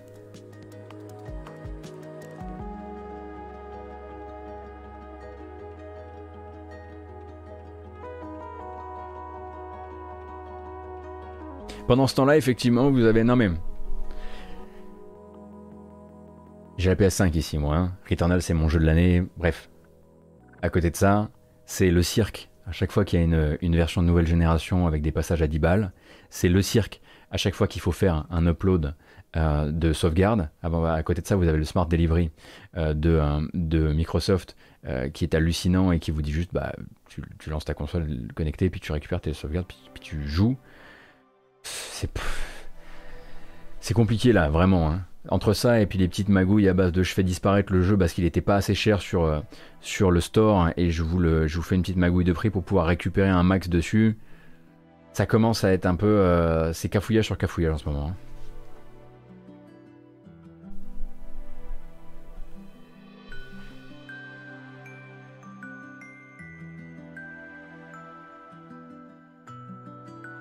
C'est une chimère, les versions à 0€ si tu as du contrôle manette différent, ça veut dire retravailler ton jeu au minimum, donc argent. Mais là, c'est même pas ça, hein, Morbius. Il y a du contenu en plus. Moi, je ne suis, pas en problème. Je ne suis absolument pas en problème avec la, la, le, l'update à 10 balles sur ce jeu-là, parce qu'il y a des nouveaux trucs. Euh, c'est pas comme si on, me disait, ouais, bah écoute, là, tu vas avoir le 4K 60 FPS d'un jeu sorti il y a un an, euh, go 10 balles. Ça, ça me poserait plus de problèmes. Mais là, il y a du contenu. Et puis il y a toute une nouvelle adaptation qu'on espère hyper profonde euh, sur bah, l'audio 3D. Euh, bon, ce sera peut-être pas comme sur, euh, comme sur euh, Returnal, etc. Là, en fait, c'est plus la magouille derrière.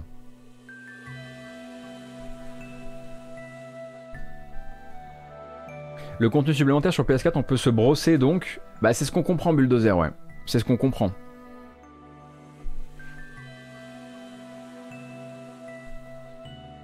Ouais, Dabla 9. Alors après, c'est pas. Si on doit indexer euh, l'industrie sur Nintendo, euh, on n'avance pas. On n'avance pas. Je te rassure, Nintendo et ses douilles, j'en parle constamment. Donc là, je parle d'une douille de Sony. Quand ce sera une douille Microsoft, j'en parlerai aussi. J'ai pas de chapelle, j'ai pas de chapelle, calmez-vous. Donc rassurez-vous. Généralement, si je suis énervé par un truc comme ça sur un jeu chez Sony, je suis proto-énervé par un amiibo euh, Skyward Sword. Hein. Qu'on soit très clair. Sur Ghost of Tsushima, est-ce qu'il y a un truc pareil? Sur Ghost of Tsushima, il y a un truc pareil, euh, oui, mais il y a une. euh, alors, il y a un truc, oui. Sur Ghost of Tsushima, c'est plus compliqué parce que vous avez plus, euh, vous avez plus 10 euros pour la mise à jour technique et plus 20 euros pour l'extension. Là, j'aime vra- vraiment, vraiment pas pour le coup. La mise à jour technique aurait dû être le petit cadeau. Parce que l'extension à 20 balles, bien sûr, pas de problème, évidemment. On se pose même pas la question. C'est pas parce que, euh, c'est pas parce que Streets of Rage 4 c'est, euh, c'est 7 euros euh, que tout doit être si bas. Mais là, Tsushima, effectivement, la transition au PS4, PS5 avec l'extension, ça vous fait un truc à 30 balles quoi.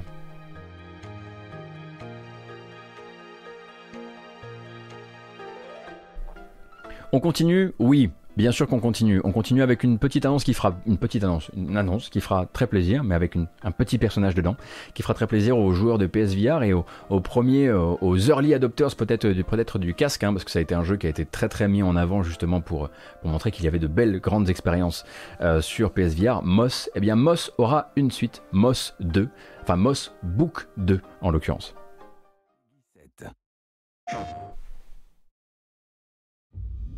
There are those who look into the eyes of another and see opportunity. A soul to corrupt and twist. Their stories are the ones we fear. And there are those who see potential. La petite souris nommée Quill est de retour, et de retour pour encore une aventure où vous allez la contrôler de manière non directe, comme dans le premier jeu. Vous êtes un petit peu son assistance, son, Jiminy Cricket, et vous allez l'emmener comme ça de tableau en tableau. Cette fois-ci dans le grand château du grand méchant, hein, puisque voilà dans la première histoire vous deviez sauver votre oncle du château, un oncle qui s'appelait Argus je crois, ou Arbus, je sais plus. Et cette fois-ci vous partez à l'assaut du château et de ce méchant qui en veut très très fort à Quill. Jeu PSVR, ambiance de malade hein, le premier, une musique hallucinante par Jason Graves qui est un des compositeurs les plus euh, hallucinants de la nouvelle génération de compositeurs de jeux vidéo, hein, c'est le compositeur de Dead Space. Euh, la BO de Moss c'est un truc de malade. Jason Graves a déjà confirmé son retour sur Moss 2, donc euh, si vous aimez la musique de jeux vidéo, il y a un cadeau qui se profile à l'horizon.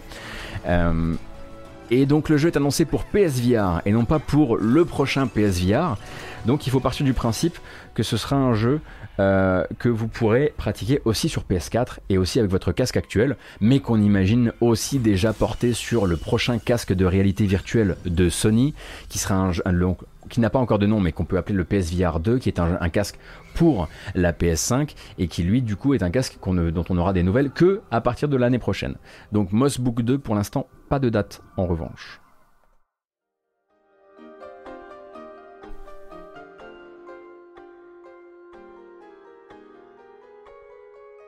On pourrait l'appeler PSVR 5. Ouais, mais le premier on l'a pas appelé le PSVR 4, alors c'est tout un bordel maintenant. Oui, le jeu arrive aussi. Euh, voilà, là, effectivement, là, il, s'annonce, il s'annonce euh, via PlayStation, mais le jeu, enfin, Moss est également disponible. Vous pouvez y jouer, euh, sur PC, et ce sera la même chose sur le deuxième. Hein.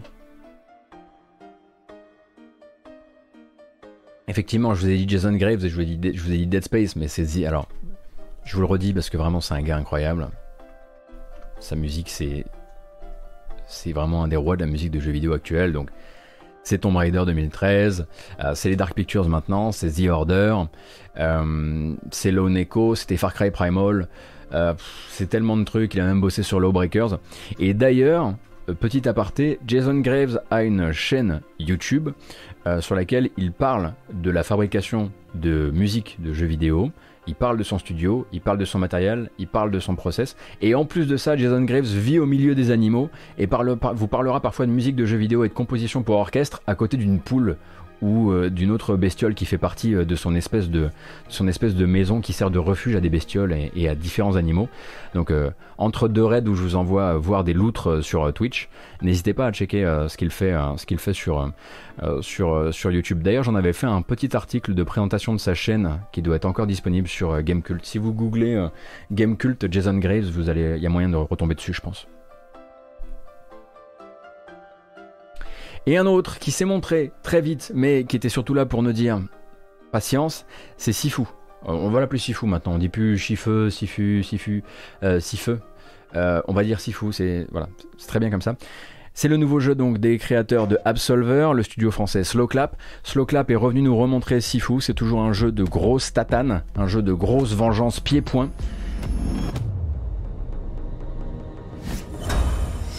Et cette bande-annonce va vous montrer votre héros combattant à différents âges de sa vie parce qu'on comprend qu'on va le contrôler aussi bien dans sa frêle jeunesse que quand sera, ce sera un combattant beaucoup plus confirmé.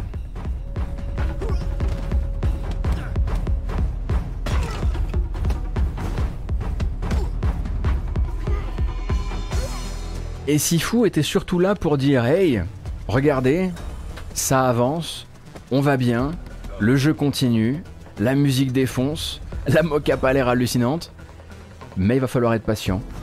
Navré, mais Sifu ne sortira finalement pas à la fin de l'année 2021, mais plutôt début 2022. C'est le rendez-vous donné désormais hein, par, euh, par Slowclap.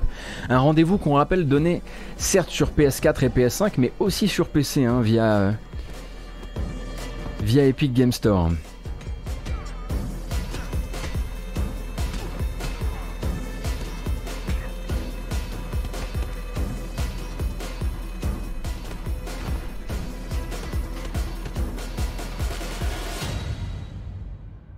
Ouais. Ouais, ouais, ouais. Toujours aussi envie hein, de ce. Oh, le petit glissement là.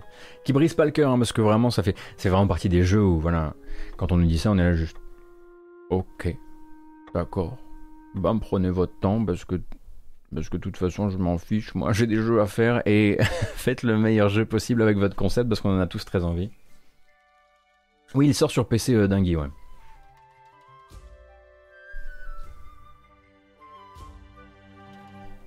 Allons-y pour Monster Hunter World, pas de problème.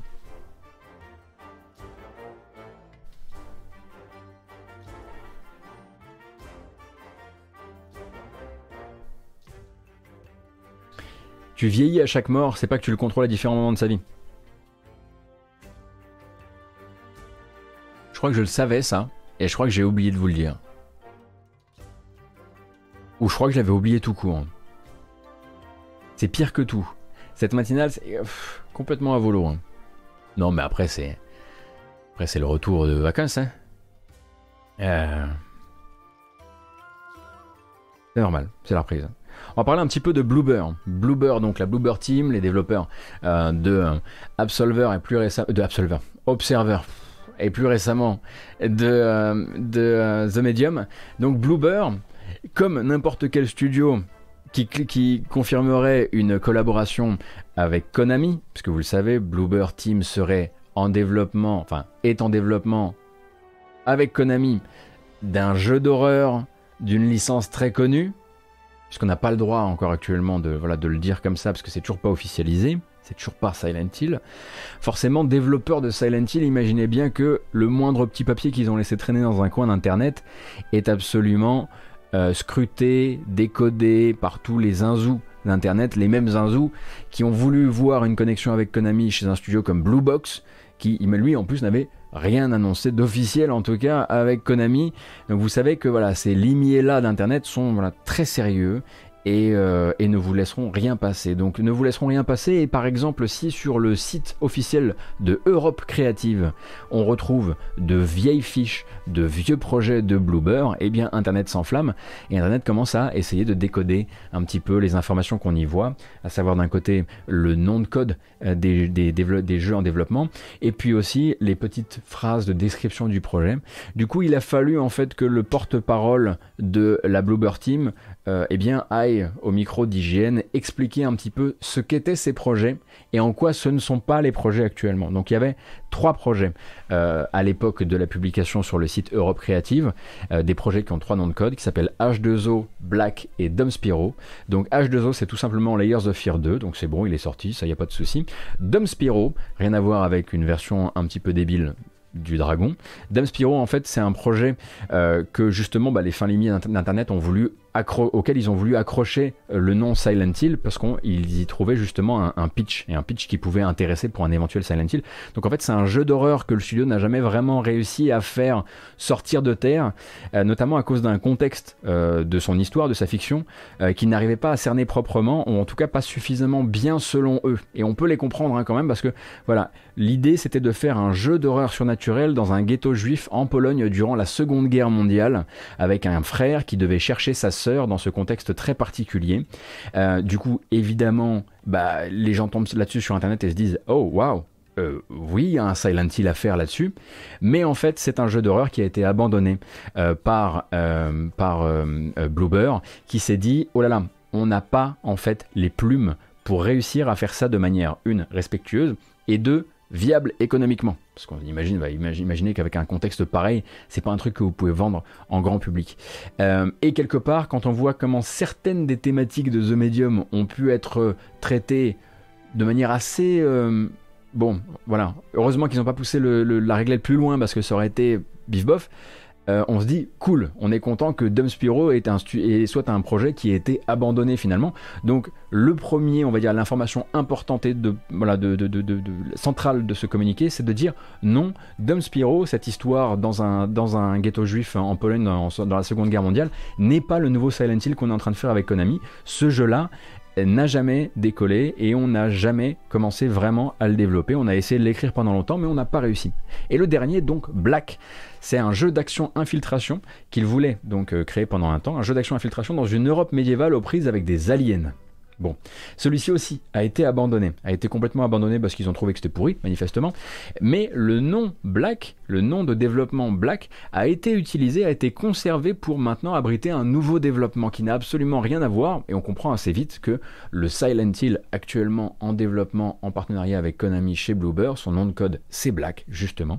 Euh, donc on sait que pour l'instant il y a deux projets, euh, deux projets euh, chez, chez c'est dans le communiqué chez IG ils en profitent aussi pour dire alors on a ce jeu très avancé euh, qui s'appelle Black, qui est un jeu avec Konami sur lequel on travaille depuis plus d'un an, voire quasiment deux ans, et on a un autre jeu qui lui est en pré-production et dont on ne peut pas parler pour le moment. Donc tout ce qu'on voit à côté de ça, Dom Spiro, H2O, machin, etc., c'est pas la peine d'essayer d'y trouver des informations, ça ne dit absolument rien de ce que sera un jour ce Silent Hill quand il sera officialisé. On rappelle à côté de ça que si on peut croire les rumeurs, et en post-Switch OLED, est-ce qu'on peut encore croire les rumeurs euh, Konami aurait licencié en fait Silent Hill à plusieurs studios actuellement, qu'il y aurait donc un jeu chez Bluebird, mais aussi un jeu qui serait euh, confié à un studio japonais de premier plan, nous dit-on. Je me demande si ce serait pas Bokeh Games, mais je pense qu'il doit y avoir quelque chose que je ne comprends pas dans le business qui fait que ce ne sera pas Bokeh Games. Bref.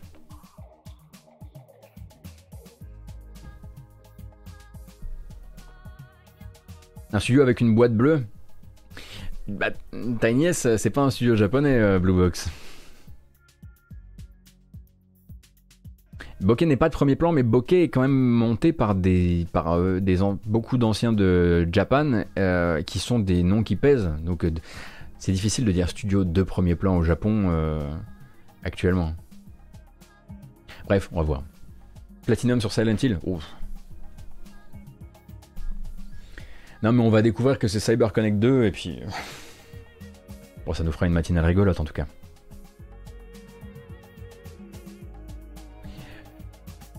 Hum, ah, bah il nous reste du Sony, dites donc. J'avais pas vu. Eh oui, parce que c'est vrai que on a tendance ici assez souvent hum, hum, une, une, boîte avec un, point bleu, Gotos, sinon, Nailvis, Bluepoint, c'est excellent.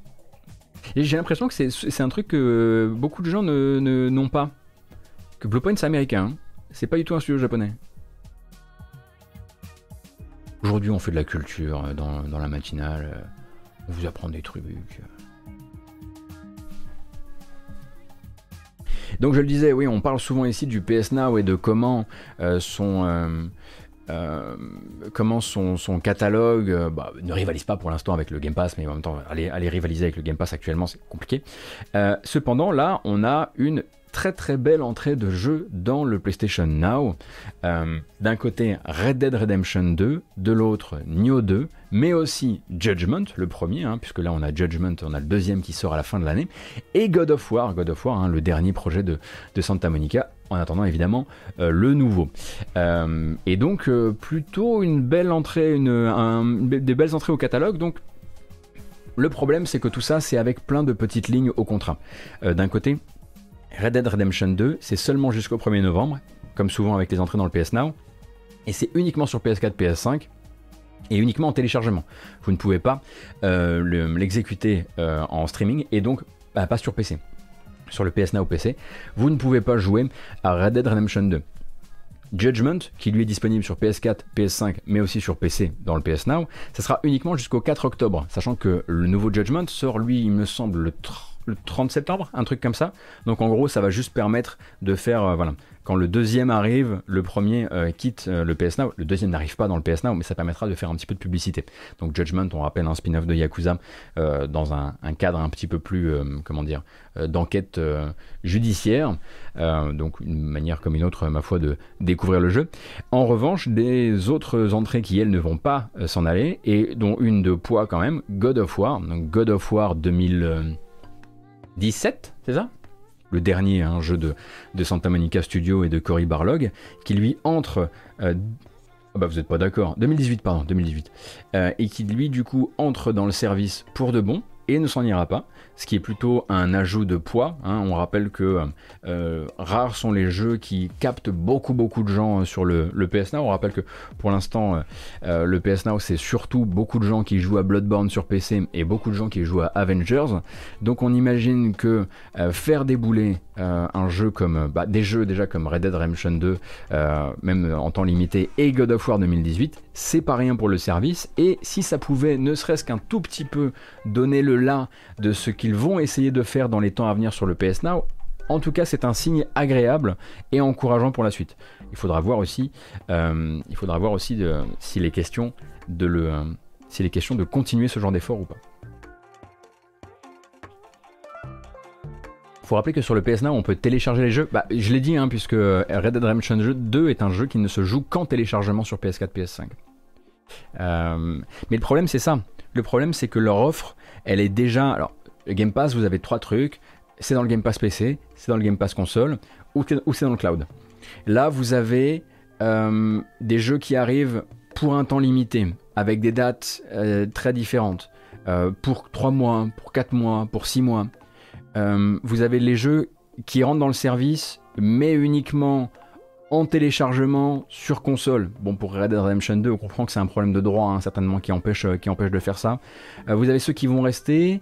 Euh, c'est un peu compliqué hein, de, décoder l'offre pour le moment, donc s'il devait y avoir du mieux pour la suite, ce serait vraiment bien bah, déjà d'avoir euh, euh, des, meilleurs, des meilleurs jeux, plus de jeux, plus souvent, plus longtemps, et une offre plus lisible.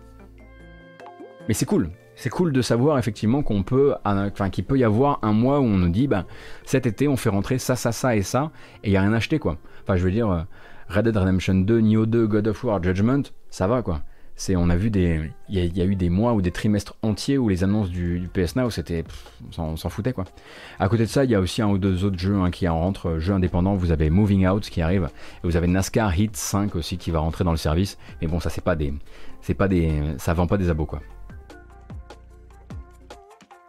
J'aimerais bien que Microsoft annonce les durées de location des jeux sur son catalogue. Ouais, c'est vrai notre Cassim. Mais ce qui est bien avec, euh, avec Microsoft, c'est que c'est au moins, enfin que c'est minimum un an en tout cas de ce que je crois, hein, vous m'arrêtez si je me trompe, je peux tout à fait me tromper, mais j'ai l'impression que c'est minimum un an, donc ça, j'avoue que ça, ça file quand même une certaine tranquillité. Il est donc impossible de passer le chapitre 2 sur PC à The Judgment via PS Now, j'en ai fait les frais, je suis bien triste. Ah ma merde, rétro pudding.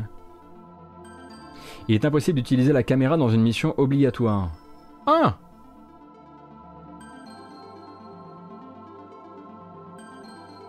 Il y a des équivalents dans le Game Pass Gotos quand même, il y a des jeux que dans le Game Pass PC ou console et pas dans le xCloud. Oui, oui, c'est ce que je dis, Elvis. Il y a trois, euh, catalogues, mais c'est très clair. Sauf que là, on se retrouve avec des sous-catalogues. Là par exemple, on se retrouve effectivement, on a fait rentrer Red Dead Redemption 2 euh, sur PS4, PS5, pas sur PC. Attention sur PS4, PS5, vous ne pourrez jouer qu'en téléchargement et pas en streaming, et jusqu'à une date limitée. Donc c'est vrai que ça fait beaucoup de petites lignes au contrat, c'est ça que je veux dire.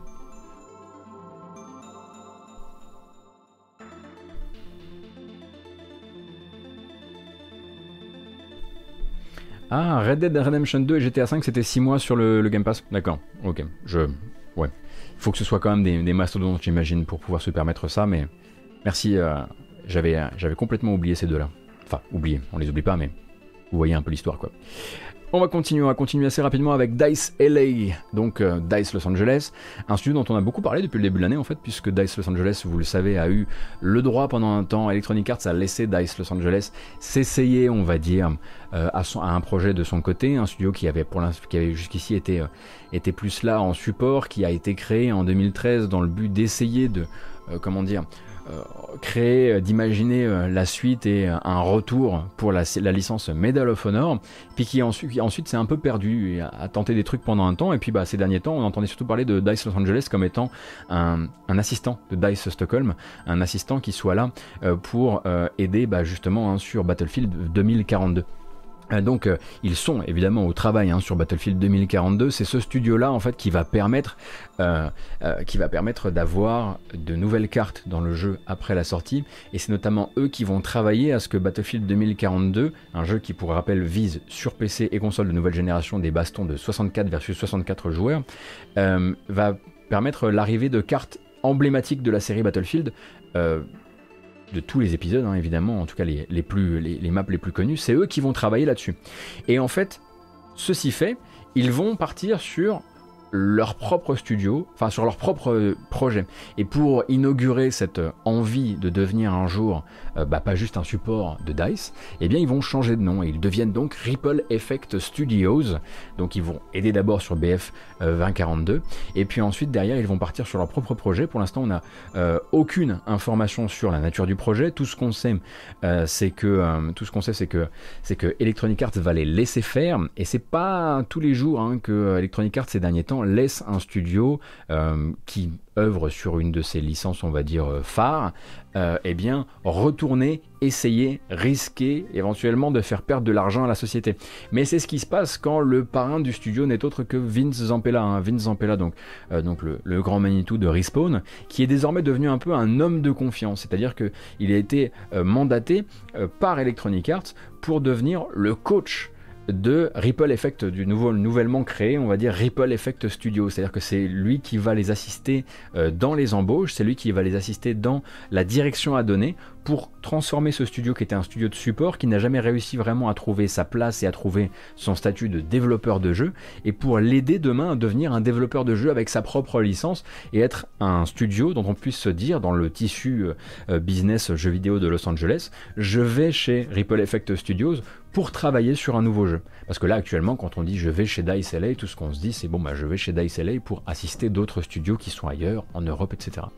Euh, donc, Vince Zampella va être un petit peu voilà, le, le parrain de cette, de cette, de cette initiative-là. On n'a pas plus d'infos euh, pour le moment sur, sur le projet, mais du coup, ce changement de nom vient inaugurer ce, cette, euh, cette deuxième chance donnée par Electronic Arts à anciennement DICE LA.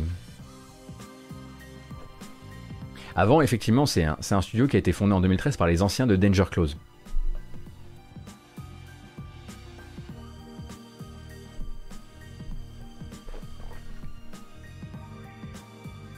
Donc il n'y a pas plus de choses à dire hein, sur cette news, honnêtement. Donc on va partir sur l'autre news, la news qui, je pense que ça doit être la news jeu vidéo préférée de Kamui Robotics pour la semaine passée.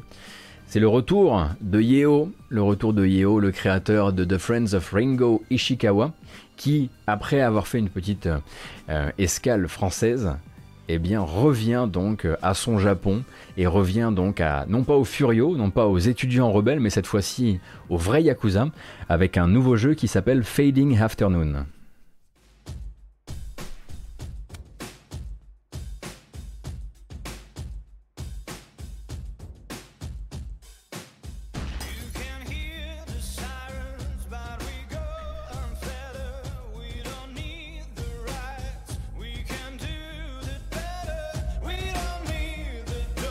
Donc on va changer un petit peu de protagoniste, je le disais, hein, parce que celui-ci est plutôt entre deux âges. Il s'appelle Seiji Maruyama.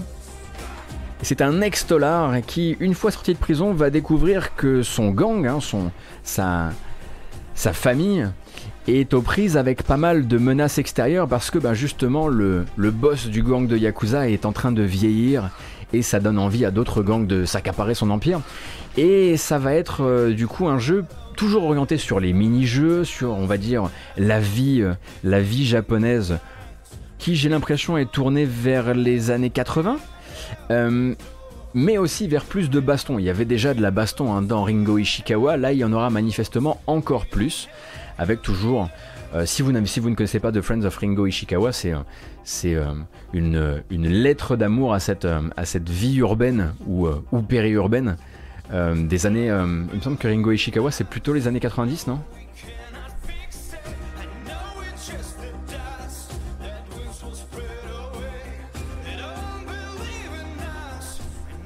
Enfin, Kamui vous en parlerait bien mieux que moi, et il me semble qu'il a écrit un test du jeu sur Gamecult, si mes souvenirs sont bons, avec de la pêche, certes, mais aussi pas mal d'autres types de pêche. Euh, et donc le jeu, comme à l'habitude avec Yeo, qui est un développeur qui n'est absolument pas japonais, on le rappelle, mais russe, euh, eh bien sortira d'abord sur PC et après avoir peaufiné son jeu, euh, de patch en patch, il visera d'autres plateformes et on l'imagine la Switch comme ça a été le cas pour Ringo Ishikawa. Ringo c'était 80%, 80 esthétique, 20% gameplay. Bah là, il a l'air de vouloir mettre un petit peu plus de gameplay. Et voilà, Fading Afternoon donc.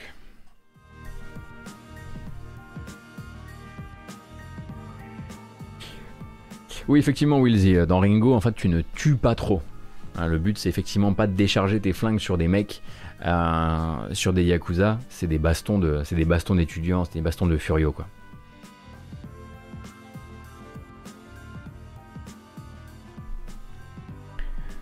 Donc pour rappel, le jeu s'appelle Fading Afternoon, d'abord sur PC et puis ensuite, euh, ensuite ailleurs.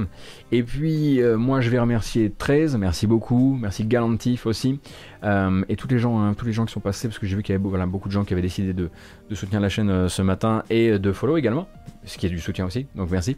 Et nous on va continuer, bah, il n'est point de semaine sans, sans sa claque artistique.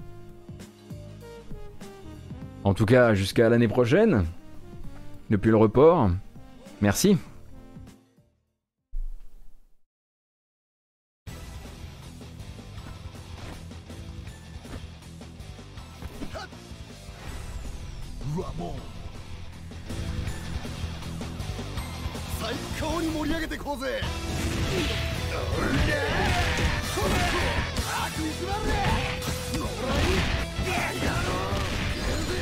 C'est la confirmation de l'arrivée de Ramon dans FF15. Mais qui est Ramon? Expliquez-moi qui est Ramon, à part le Gotos de King of Fighter 15 Figurez-vous qu'au passage, car ça n'avait pas encore été fait, et non,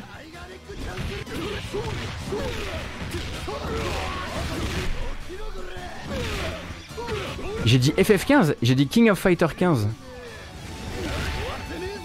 Oh merde, je me suis encore raté. Ramon, je suis désolé. Oh là là là là, Ramon, j'ai dit FF15, bah vous voyez. Vous voyez un peu l'estime que j'ai pour FF15, c'est terrible. Et donc, une confirmation, figurez-vous. Shatter All Expectations, eh bien voilà, le jeu a désormais des plateformes de sortie. C'est vrai. Avant, il n'en avait pas. Avant, on savait pas trop si ça allait être sur toutes les plateformes, s'ils allaient tenter la, version full next-gen ou pas. On s'en doutait, mais avant, c'était pas officialisé. Euh, le jeu sortira sur toutes les plateformes PlayStation, enfin PlayStation 4, 5, Xbox One, Xbox Series et PC. I am one, merci beaucoup.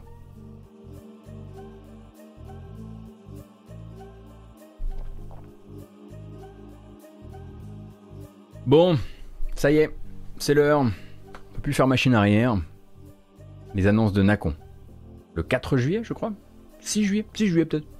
C'était les annonces de Nacon, l'éditeur français que vous connaissez pour avoir shippé pas mal de studios à Focus euh, durant ces dernières années, que vous connaissez peut-être aussi euh, pour ces euh, démêlés judiciaires récents avec les développeurs de Thinking City, que vous connaissez hein, pour du double A, pas toujours du bien, rarement du bien fini parce que les développements faut que ça avance. Euh, et bien Nacon faisait sa Nacon Connect qui va être le moment euh, pour nous de découvrir ces nouveaux projets, mais aussi les dates pour ces projets en cours. Et on va commencer probablement avec euh, celui qui me fait le plus de mal. Hein? Voilà, on y va sans plus attendre. on parle là donc de refaire un jeu Robocop, le premier depuis 20 ans. Parce que Robocop sinon c'est invité hein, dans les jeux de combat, mais c'est tout. De confier ça aux développeurs de Terminator Resistance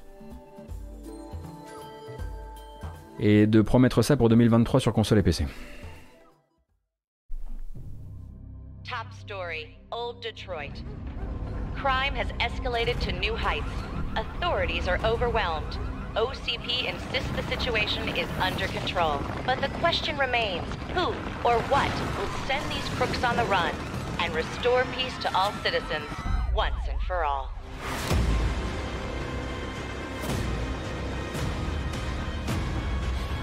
Donc quand on voit une bande-annonce comme ça, on comprend bien que ça sera plus inspiré par Robocop 3 que par Robocop 1, hein, euh, évidemment au niveau du message. Robocop Rogue City, donc par les développeurs de Terminator Resistance, le studio polonais Teion, qui est donc euh, spécialiste donc euh, du jeu éclatax. Hein. Je l'ai écrit comme ça, donc je vous le dis comme ça, spécialiste du jeu éclaté. Un Terminator Resistance, ça n'a rien à dire et ça n'a rien à faire. donc dommage, dommage effectivement de voir de voir Robocop sorti de sorti du formol pour ça, mais bon. C'est Nacon. Et puis c'est pas terminé. Alors rapidement, on a appris. je veux pas vous mettre la bande annonce parce que honnêtement, elle me fout un peu le bourdon, euh, que Blood Bowl 3 allait être décalé. Alors, c'est pour le mieux, hein, parce que pour, voilà, comme le, dit le dicton, un jeu décalé, c'est la promesse éventuelle d'un jeu un peu meilleur. Euh, du coup, on va effectivement euh, on va effectivement être patient pour Blood Bowl 3 qui va glisser, du coup glisser.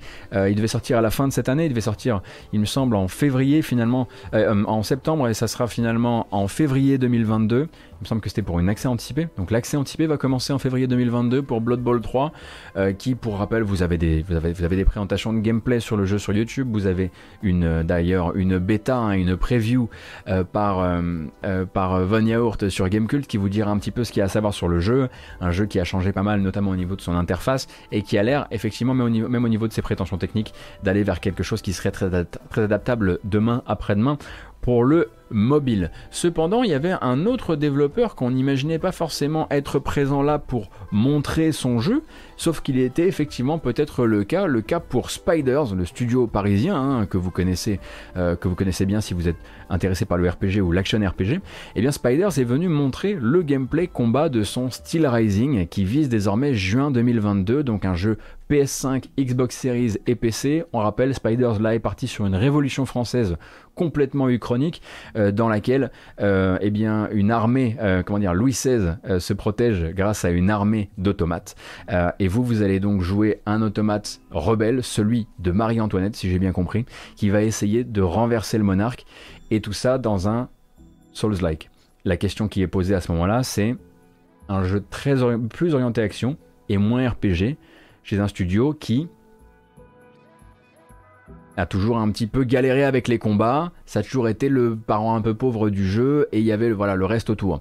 Donc là maintenant ça va être un jeu orienté sur le combat avec une présentation de gameplay.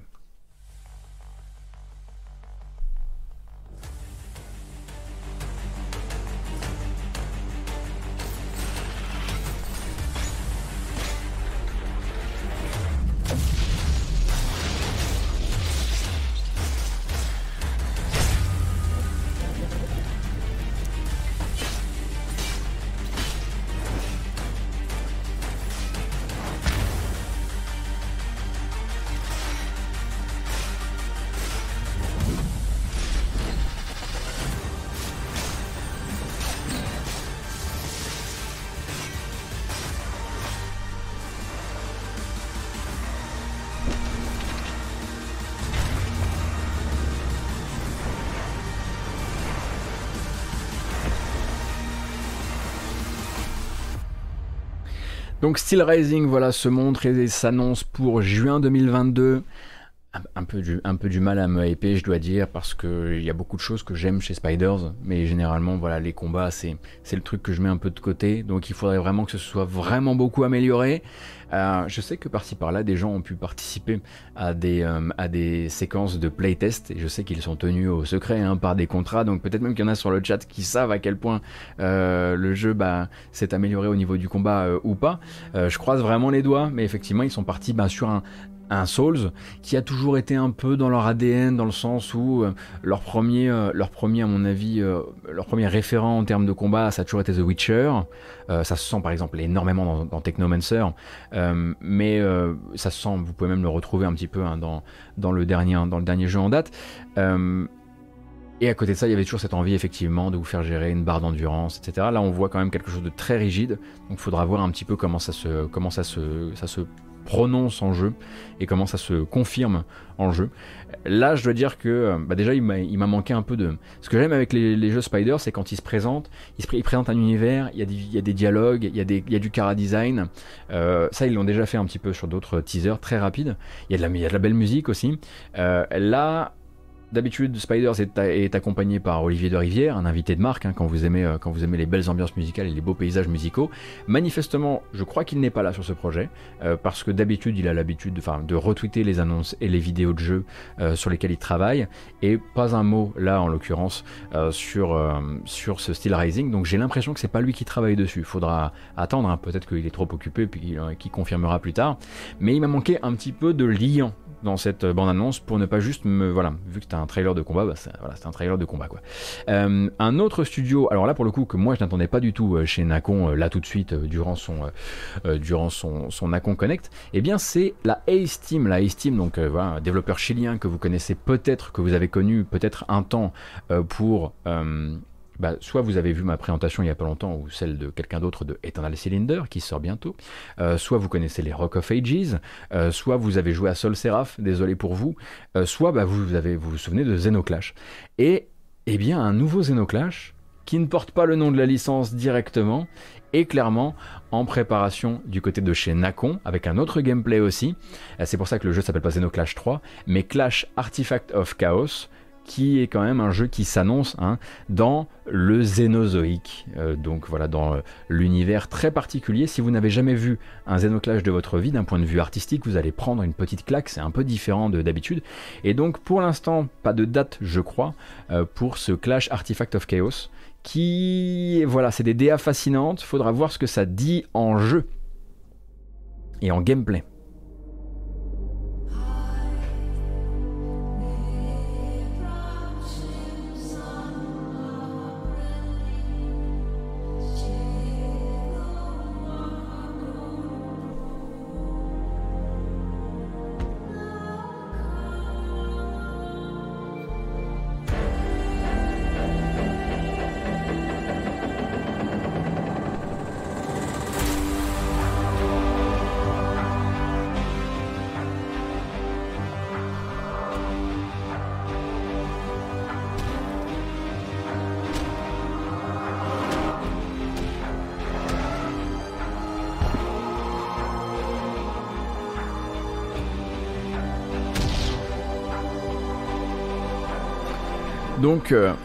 Comme toujours avec Ace Team, une intention artistique très forte.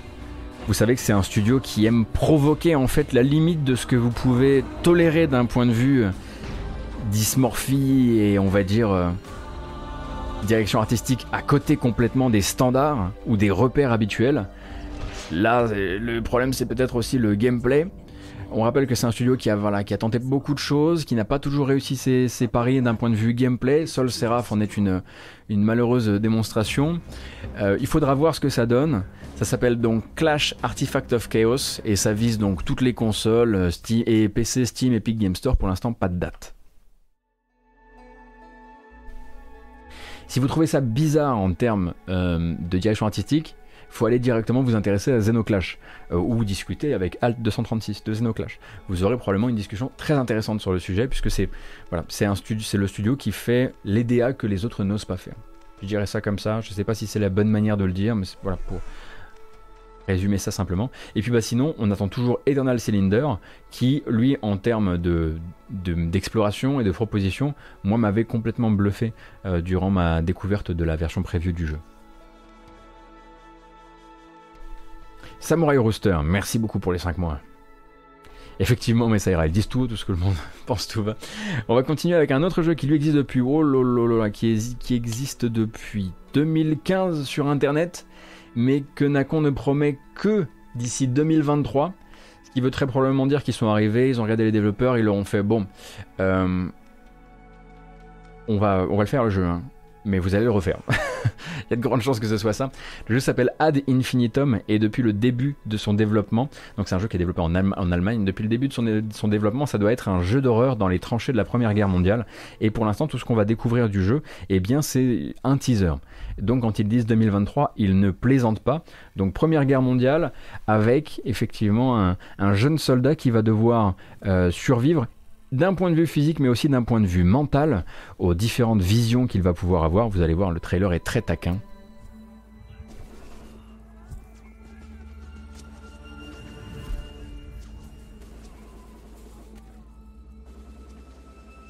Hop, je vous prends ça. Merci.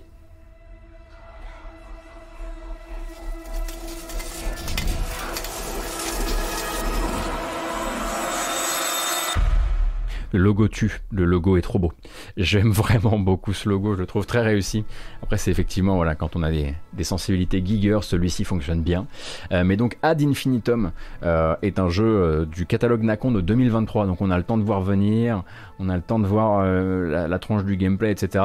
Les premières traces du jeu hein, sur Internet, ça date de 2015, donc voilà.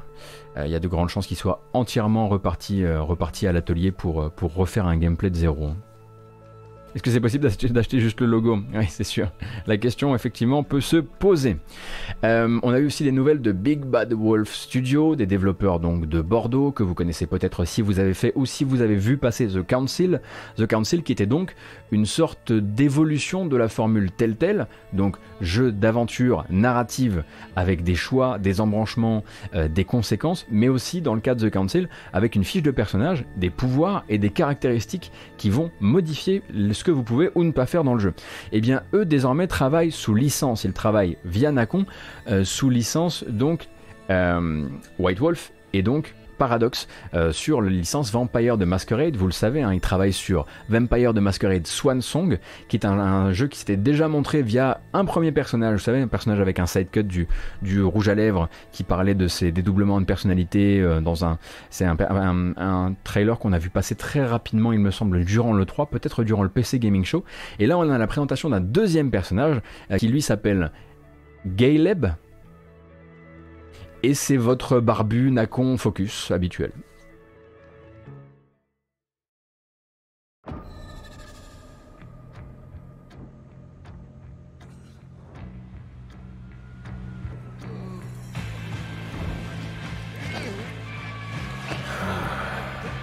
When did life become so cheap? Have we always been so fragile? I have lived many lifetimes. I've watched empires rise and fall. I've played politics. I've fallen in love and stood by as love died. And what do I have to show for it? Nothing.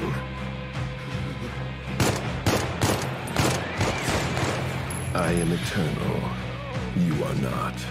But rest assured, the end I gift you is a greater mercy than having to exist for yet another damn night.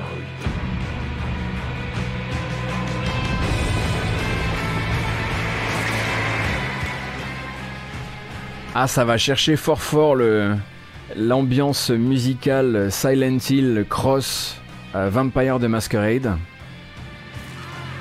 Et donc le jeu glisse, hein le jeu glisse désormais si on comprend bien. Mais à quelle date, je me souviens plus. Glisse à février 2022 pour celui-ci. Bon, voilà, hein, le personnage, ça aurait, pu, être celui de Vampire avec un Y de Dontnod, ça aurait pu être celui de Call of Cthulhu de Cyanide. Enfin, c'est Thomasaurus, quoi, voilà. Thomasaurus, euh, modèle officiel de tous les héros de tous les, euh, de tous les jeux français. Alors attention, hein, je disais, hein, est l'un des rares, euh, enfin l'un des différents héros de Vampire Swan Song, et il y en aura plusieurs. Au passage, avec des Daleks, Nakon est venu vous rappeler que le jeu Gollum est toujours en préparation, cependant euh, qu'il ne sortira pas avant l'automne 2022 et ils n'avaient pas grand chose à montrer à part quelques artworks euh, et voilà d'annoncer aussi que dans, euh, la, dans la fiction du jeu, Gollum allait être poursuivi par plusieurs types de plusieurs personnages haut placés dans la hiérarchie Tolkien, dont Gandalf qui lui-même sera, sera au comment dire aux trousses euh, du bon Gollum.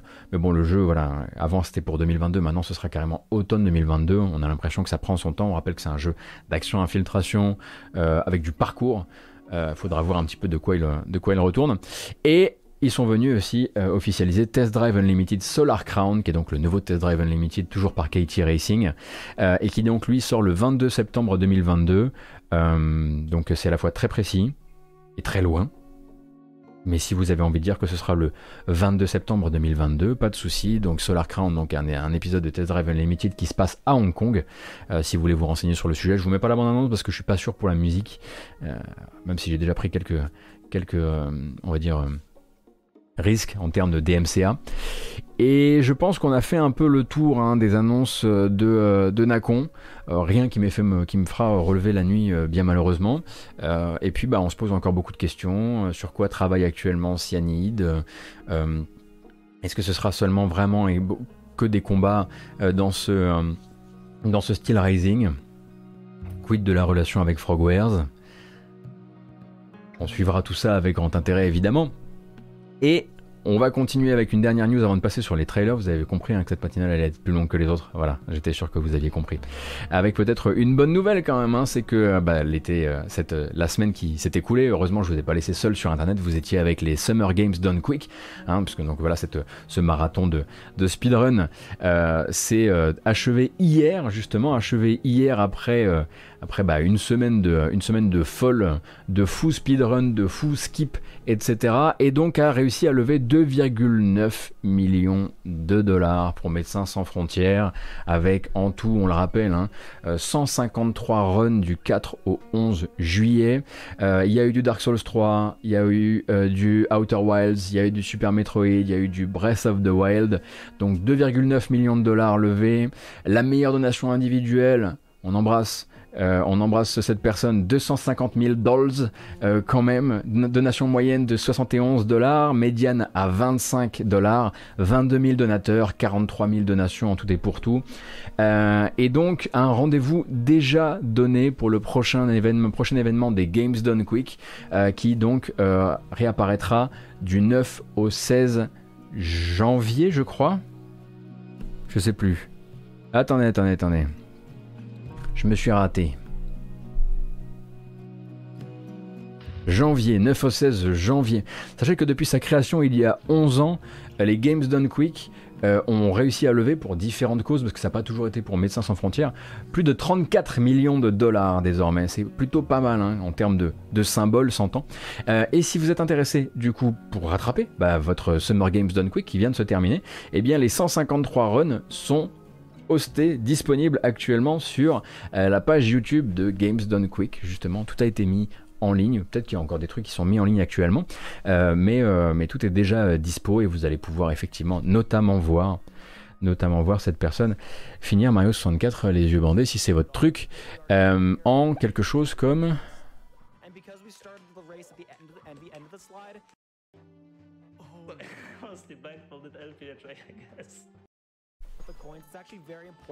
Deux heures, moins de deux heures.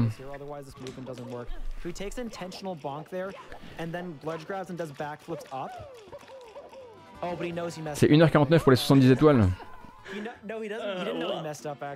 Donc moi je vous l'ai mis celle-ci mais je l'ai pas encore attrapée. Ça va être un des trucs que je vais regarder durant cette euh, durant cet été de durant cette, euh, cette journée de retour. Mais tout ça c'est disponible du coup sur la page YouTube Games and Quick comme à l'habitude.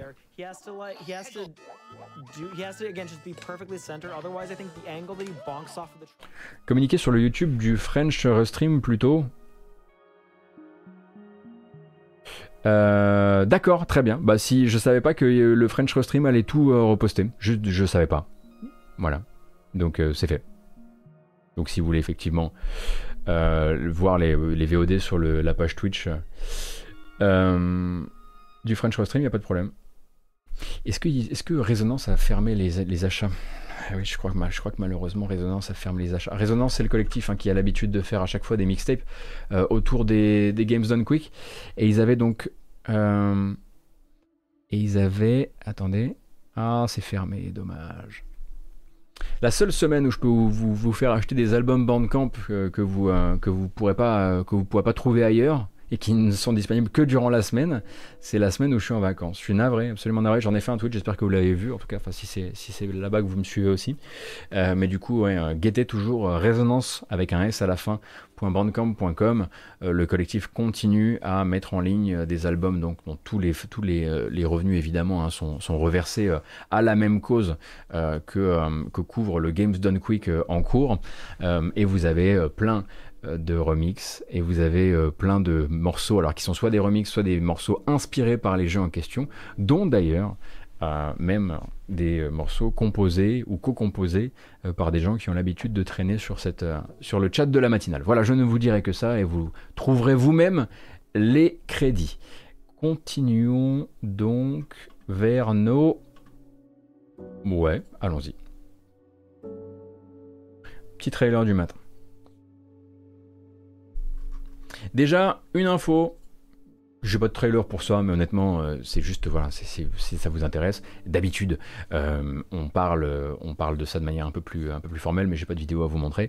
Donc, le programme FPS Boost de Microsoft qui permet de déplafonner certains framerates de certains jeux, on va dire rétro, même si bon voilà, c'est c'est bizarre de lui, accrocher ce, terme-là, euh, donc de permettre d'atteindre de 60 FPS sur des jeux qui avant n'étaient pas euh, jouables en 60 FPS sur console, eh bien a encore sévi et le FPS Boost vous permet désormais de jouer à Dark Souls 3 sur Xbox Series X et S en 60 FPS. Voilà, c'est tout. Juste euh, si vous avez le matériel disponible et que vous avez le jeu, etc., n'hésitez pas à lui, à lui faire faire un petit tour de piste. Et nous, on continue directement avec un jeu qui est en fait sorti le 16 juin. Par mille fois, je l'avais dans mon document, par mille fois, j'ai oublié de vous en parler. Je sais que ça va, ça va brancher au moins une personne sur le chat. Au moins une. Et le jeu s'appelle Sophie's Safe Cracking Simulator et c'est un simulateur d'ouverture de coffre-fort.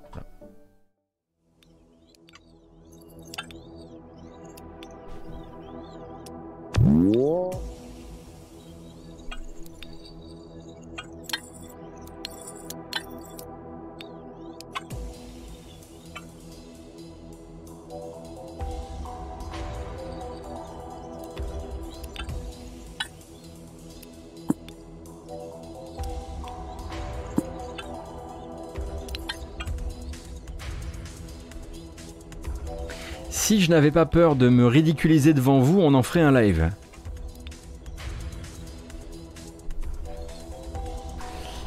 Est-ce que Noël Malware ne vous a pas montré ce jeu déjà? Sophie's Safe Cracking Simulator, de Sophie donc euh, prénom de sa développeuse, est disponible sur Steam depuis un petit bout de temps désormais et ne doit pas vous coûter grand chose.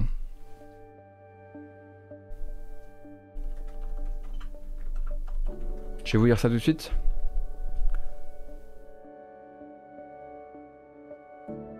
2,39€. 27 évaluations positives, j'en entends beaucoup parler et, parler en bien par les gens qui justement aiment suivre. Bah, vous savez qu'il y a des communautés Twitch notamment et YouTube qui parlent.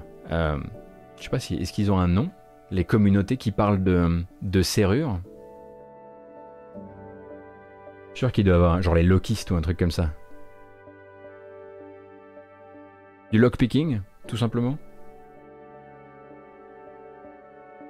Ils sont jeunes, se droguent aux jeux vidéo. Jeux vidéo, nouvelle plateforme de crime organisé qui apprennent aux jeux, aux joueurs, à braquer des banques, effectivement.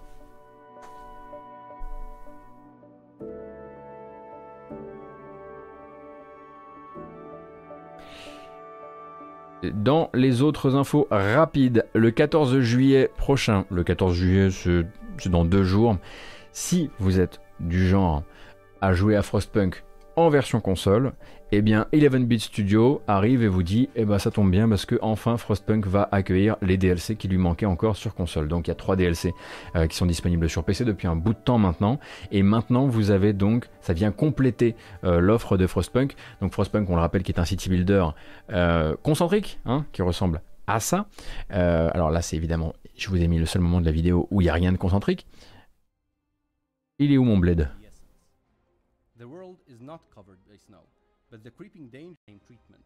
Bon, bah, j'ai réussi à vous trouver une euh, capture de gameplay qui montre pas exactement ce que c'est que Frostpunk, mais voilà, si vous y jouez euh, sur console, à partir de dans deux jours, le 14 juillet, vous aurez les autres DLC à disposition. Et nous, on va continuer direct et se rendre vers le 29 juillet pour une date de sortie. Et oui, pour Omno. Omno, donc, hein, ce petit jeu d'exploration puzzle, à la fois inspiré par par Journey mais aussi par euh, d'autres euh, d'autres imageries, et bien ça y est se lance pour de bon le 29 juillet prochain sur PS4, sur Xbox One et sur PC. Ça fait un bout de temps qu'on en parle, ça fait un bout de temps qu'il apparaît euh, dans les salons. Moi je vous en avais parlé il y a longtemps quand je l'avais vu à une Gamescom. Et ben ça va être le moment de voir un petit peu ce qu'il a dans le ventre et à quel point il arrive à dépasser voilà le côté côté Journey-like, même si nous on avait déjà vu des puzzles qui étaient assez intéressants. Euh, mais voilà, il est là. Il est développé euh, seul ce jeu-là, oui, tout à fait. Euh, Psyche. Il est développé seul. Ils ont, ju- je crois que le développeur, quand je, moi je l'avais vu, le dev, il était juste, il avait juste de l'aide sur le marketing.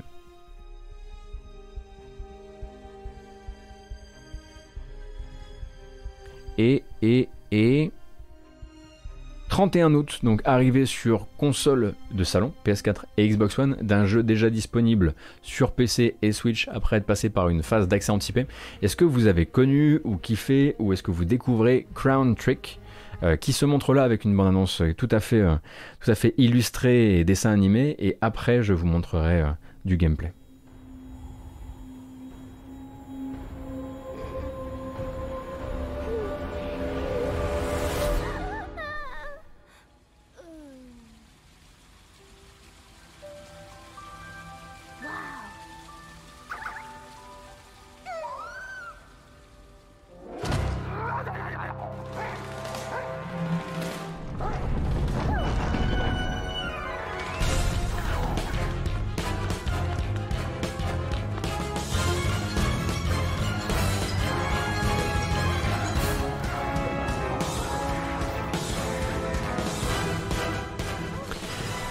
Préfère vous le dire tout de suite, hein, ça c'est évidemment l'une de ces séquences animées hein, voilà, que les développeurs aiment bien, aiment bien développer autour de, leur jeu. On pense évidemment à Clay Entertainment, on pense aussi à Dead Cells. Le jeu en lui-même n'est pas aussi dynamique que ça, puisque le jeu en lui-même est plutôt un dungeon crawler en tour par tour dans le sens où c'est en case par case et quand vous vous déplacez les ennemis se déplacent. Alors pas en rythme hein, c'est pas Crypt the Necrodancer. C'est donc un jeu qui est disponible depuis il me semble octobre dernier sur PC et Switch. Euh, après une phase d'accès anticipé il a de très bons retours hein, la plupart du temps. Et si vous êtes un peu curieux de son gameplay que je vais vous montrer tout de suite le voici. Voilà, c'était la, la bande-annonce au moment de l'arrivée sur Switch. Et eh bien, son gameplay a été notamment décortiqué par Koinski. Euh, Koinski qui, sur sa chaîne YouTube, vous raconte un petit peu euh, le fonctionnement du jeu. C'était il y a 8 mois hein, déjà, puisque Koinski a un peu d'avance. Mais lui, effectivement, euh, le, comment dire, l'associer à un Dungeon of Dreadmore. Et en ceci, je suis plutôt euh, d'accord avec lui. Et puis, bah, pourquoi essayer de vous raconter un jeu auquel je n'ai pas joué quand je pourrais laisser Koinski le faire à ma place? On rappelle, hein, donc que fait très bien ce qu'il fait. Donc euh, il, faut, euh, il faut follow ce garçon et lui donner de la force.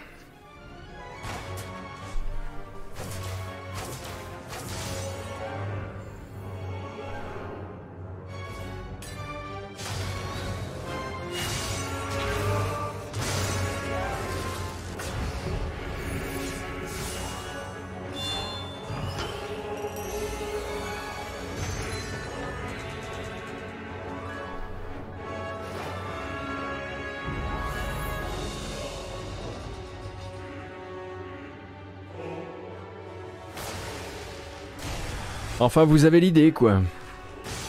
Dungeon crawler. Avec, il y a l'air d'avoir beaucoup de mécaniques de combo. Et donc, bon, bah là, il est effectivement déjà sur euh, Switch, mais il arrive donc le 31 août sur PS4 et Xbox One. Le 31 août, on sortira à peine de la Gamescom. Gamescom que moi, je vais essayer de couvrir du mieux possible d'ici. C'est pour ça que je reprendrai probablement des vacances début août, histoire d'être plutôt relax pour faire le, pré-Gamescom avec vous. Et puis ensuite, euh, continuer, euh, continuer sur la rentrée avec tout ce qu'elle promet de, de surprise. Mais avant ça, un jeu qui a été montré, celui-ci je l'avais gardé de côté parce qu'il a une vraie date euh, et que c'est assez proche de nous, c'est le 7 septembre prochain. Le 7 septembre prochain, euh, TI Games viendra euh, sur PS4 et PS5, mais aussi sur Xbox Series, sur, sur Xbox One, sur Switch et PC via Steam, lancer son jeu qui s'appelle... Alors attendez. Ah non mais je vous raconte n'importe quoi. Mais je raconte n'importe quoi. Mais pas du tout. Bon, je vous montre d'abord le jeu. Je vais chercher mes infos, elles sont mauvaises. Elles sont mauvaises, mais le jeu s'appelle euh, euh, Fist Forge in Shadow Torch. Et c'est un jeu très curieux. Port city's as good as lost. Must you go back? I must go back in order to end all this. Ce que vous voyez, c'est donc un Metroidvania développé, si je ne dis pas de bêtises, en Chine, dans un univers dieselpunk.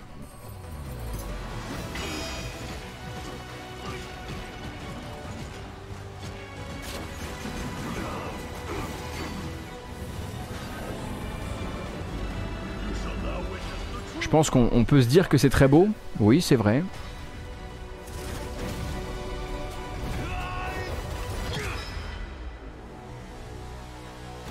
Donc Fist Forge in Shadow Torch arrive donc le 7 septembre sur PS4 et PS5 et peut-être d'autres plateformes aussi, mais j'ai l'impression que c'est l'un de ces studios chinois qui est poussé.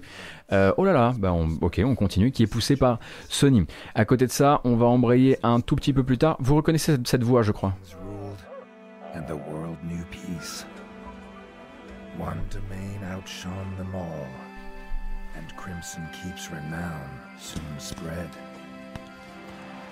Its hallowed halls drawing merchants, skilled blacksmiths, and talented chefs. Donc Doug Cockle, le, le, doubleur de Geralt, vient vous raconter l'histoire de Tales of Iron, un jeu qu'on a déjà regardé un petit peu en matinale, mais qui maintenant se date, se date pour toutes les plateformes, absolument toutes les plateformes, euh, et qui sortira le 17 septembre. Il se présente comme un RPG d'aventure, avec donc votre souriceau chevalier.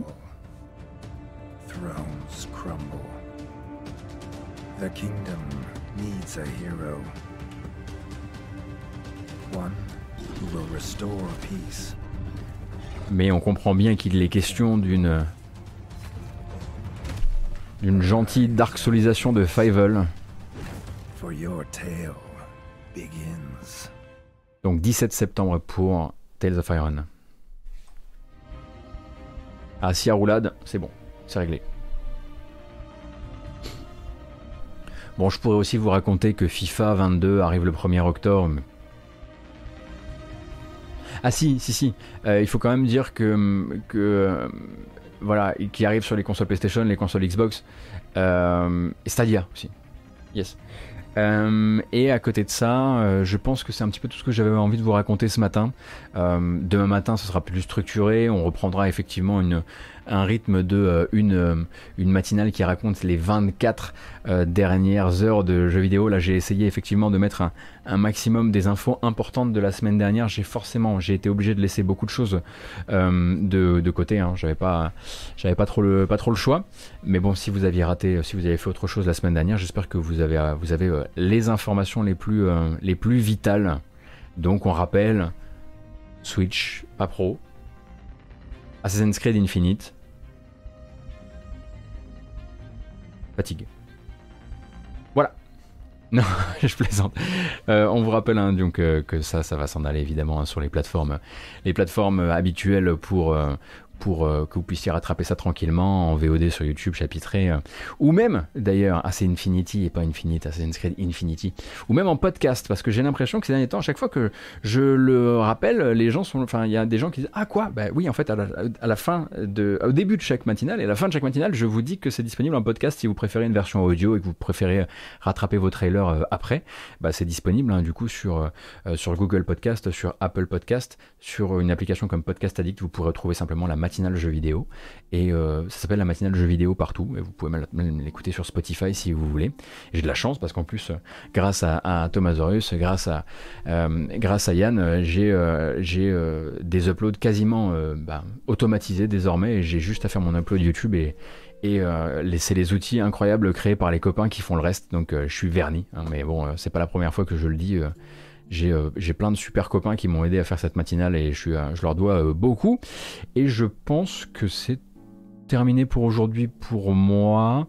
Vu qu'on a un peu dépassé, on fera pas de reco des poteaux malheureusement ce matin. On en fera demain, je pense. Je pense qu'on en fera demain, mais avant ça, un petit peu de musique. Oh là, trop fort.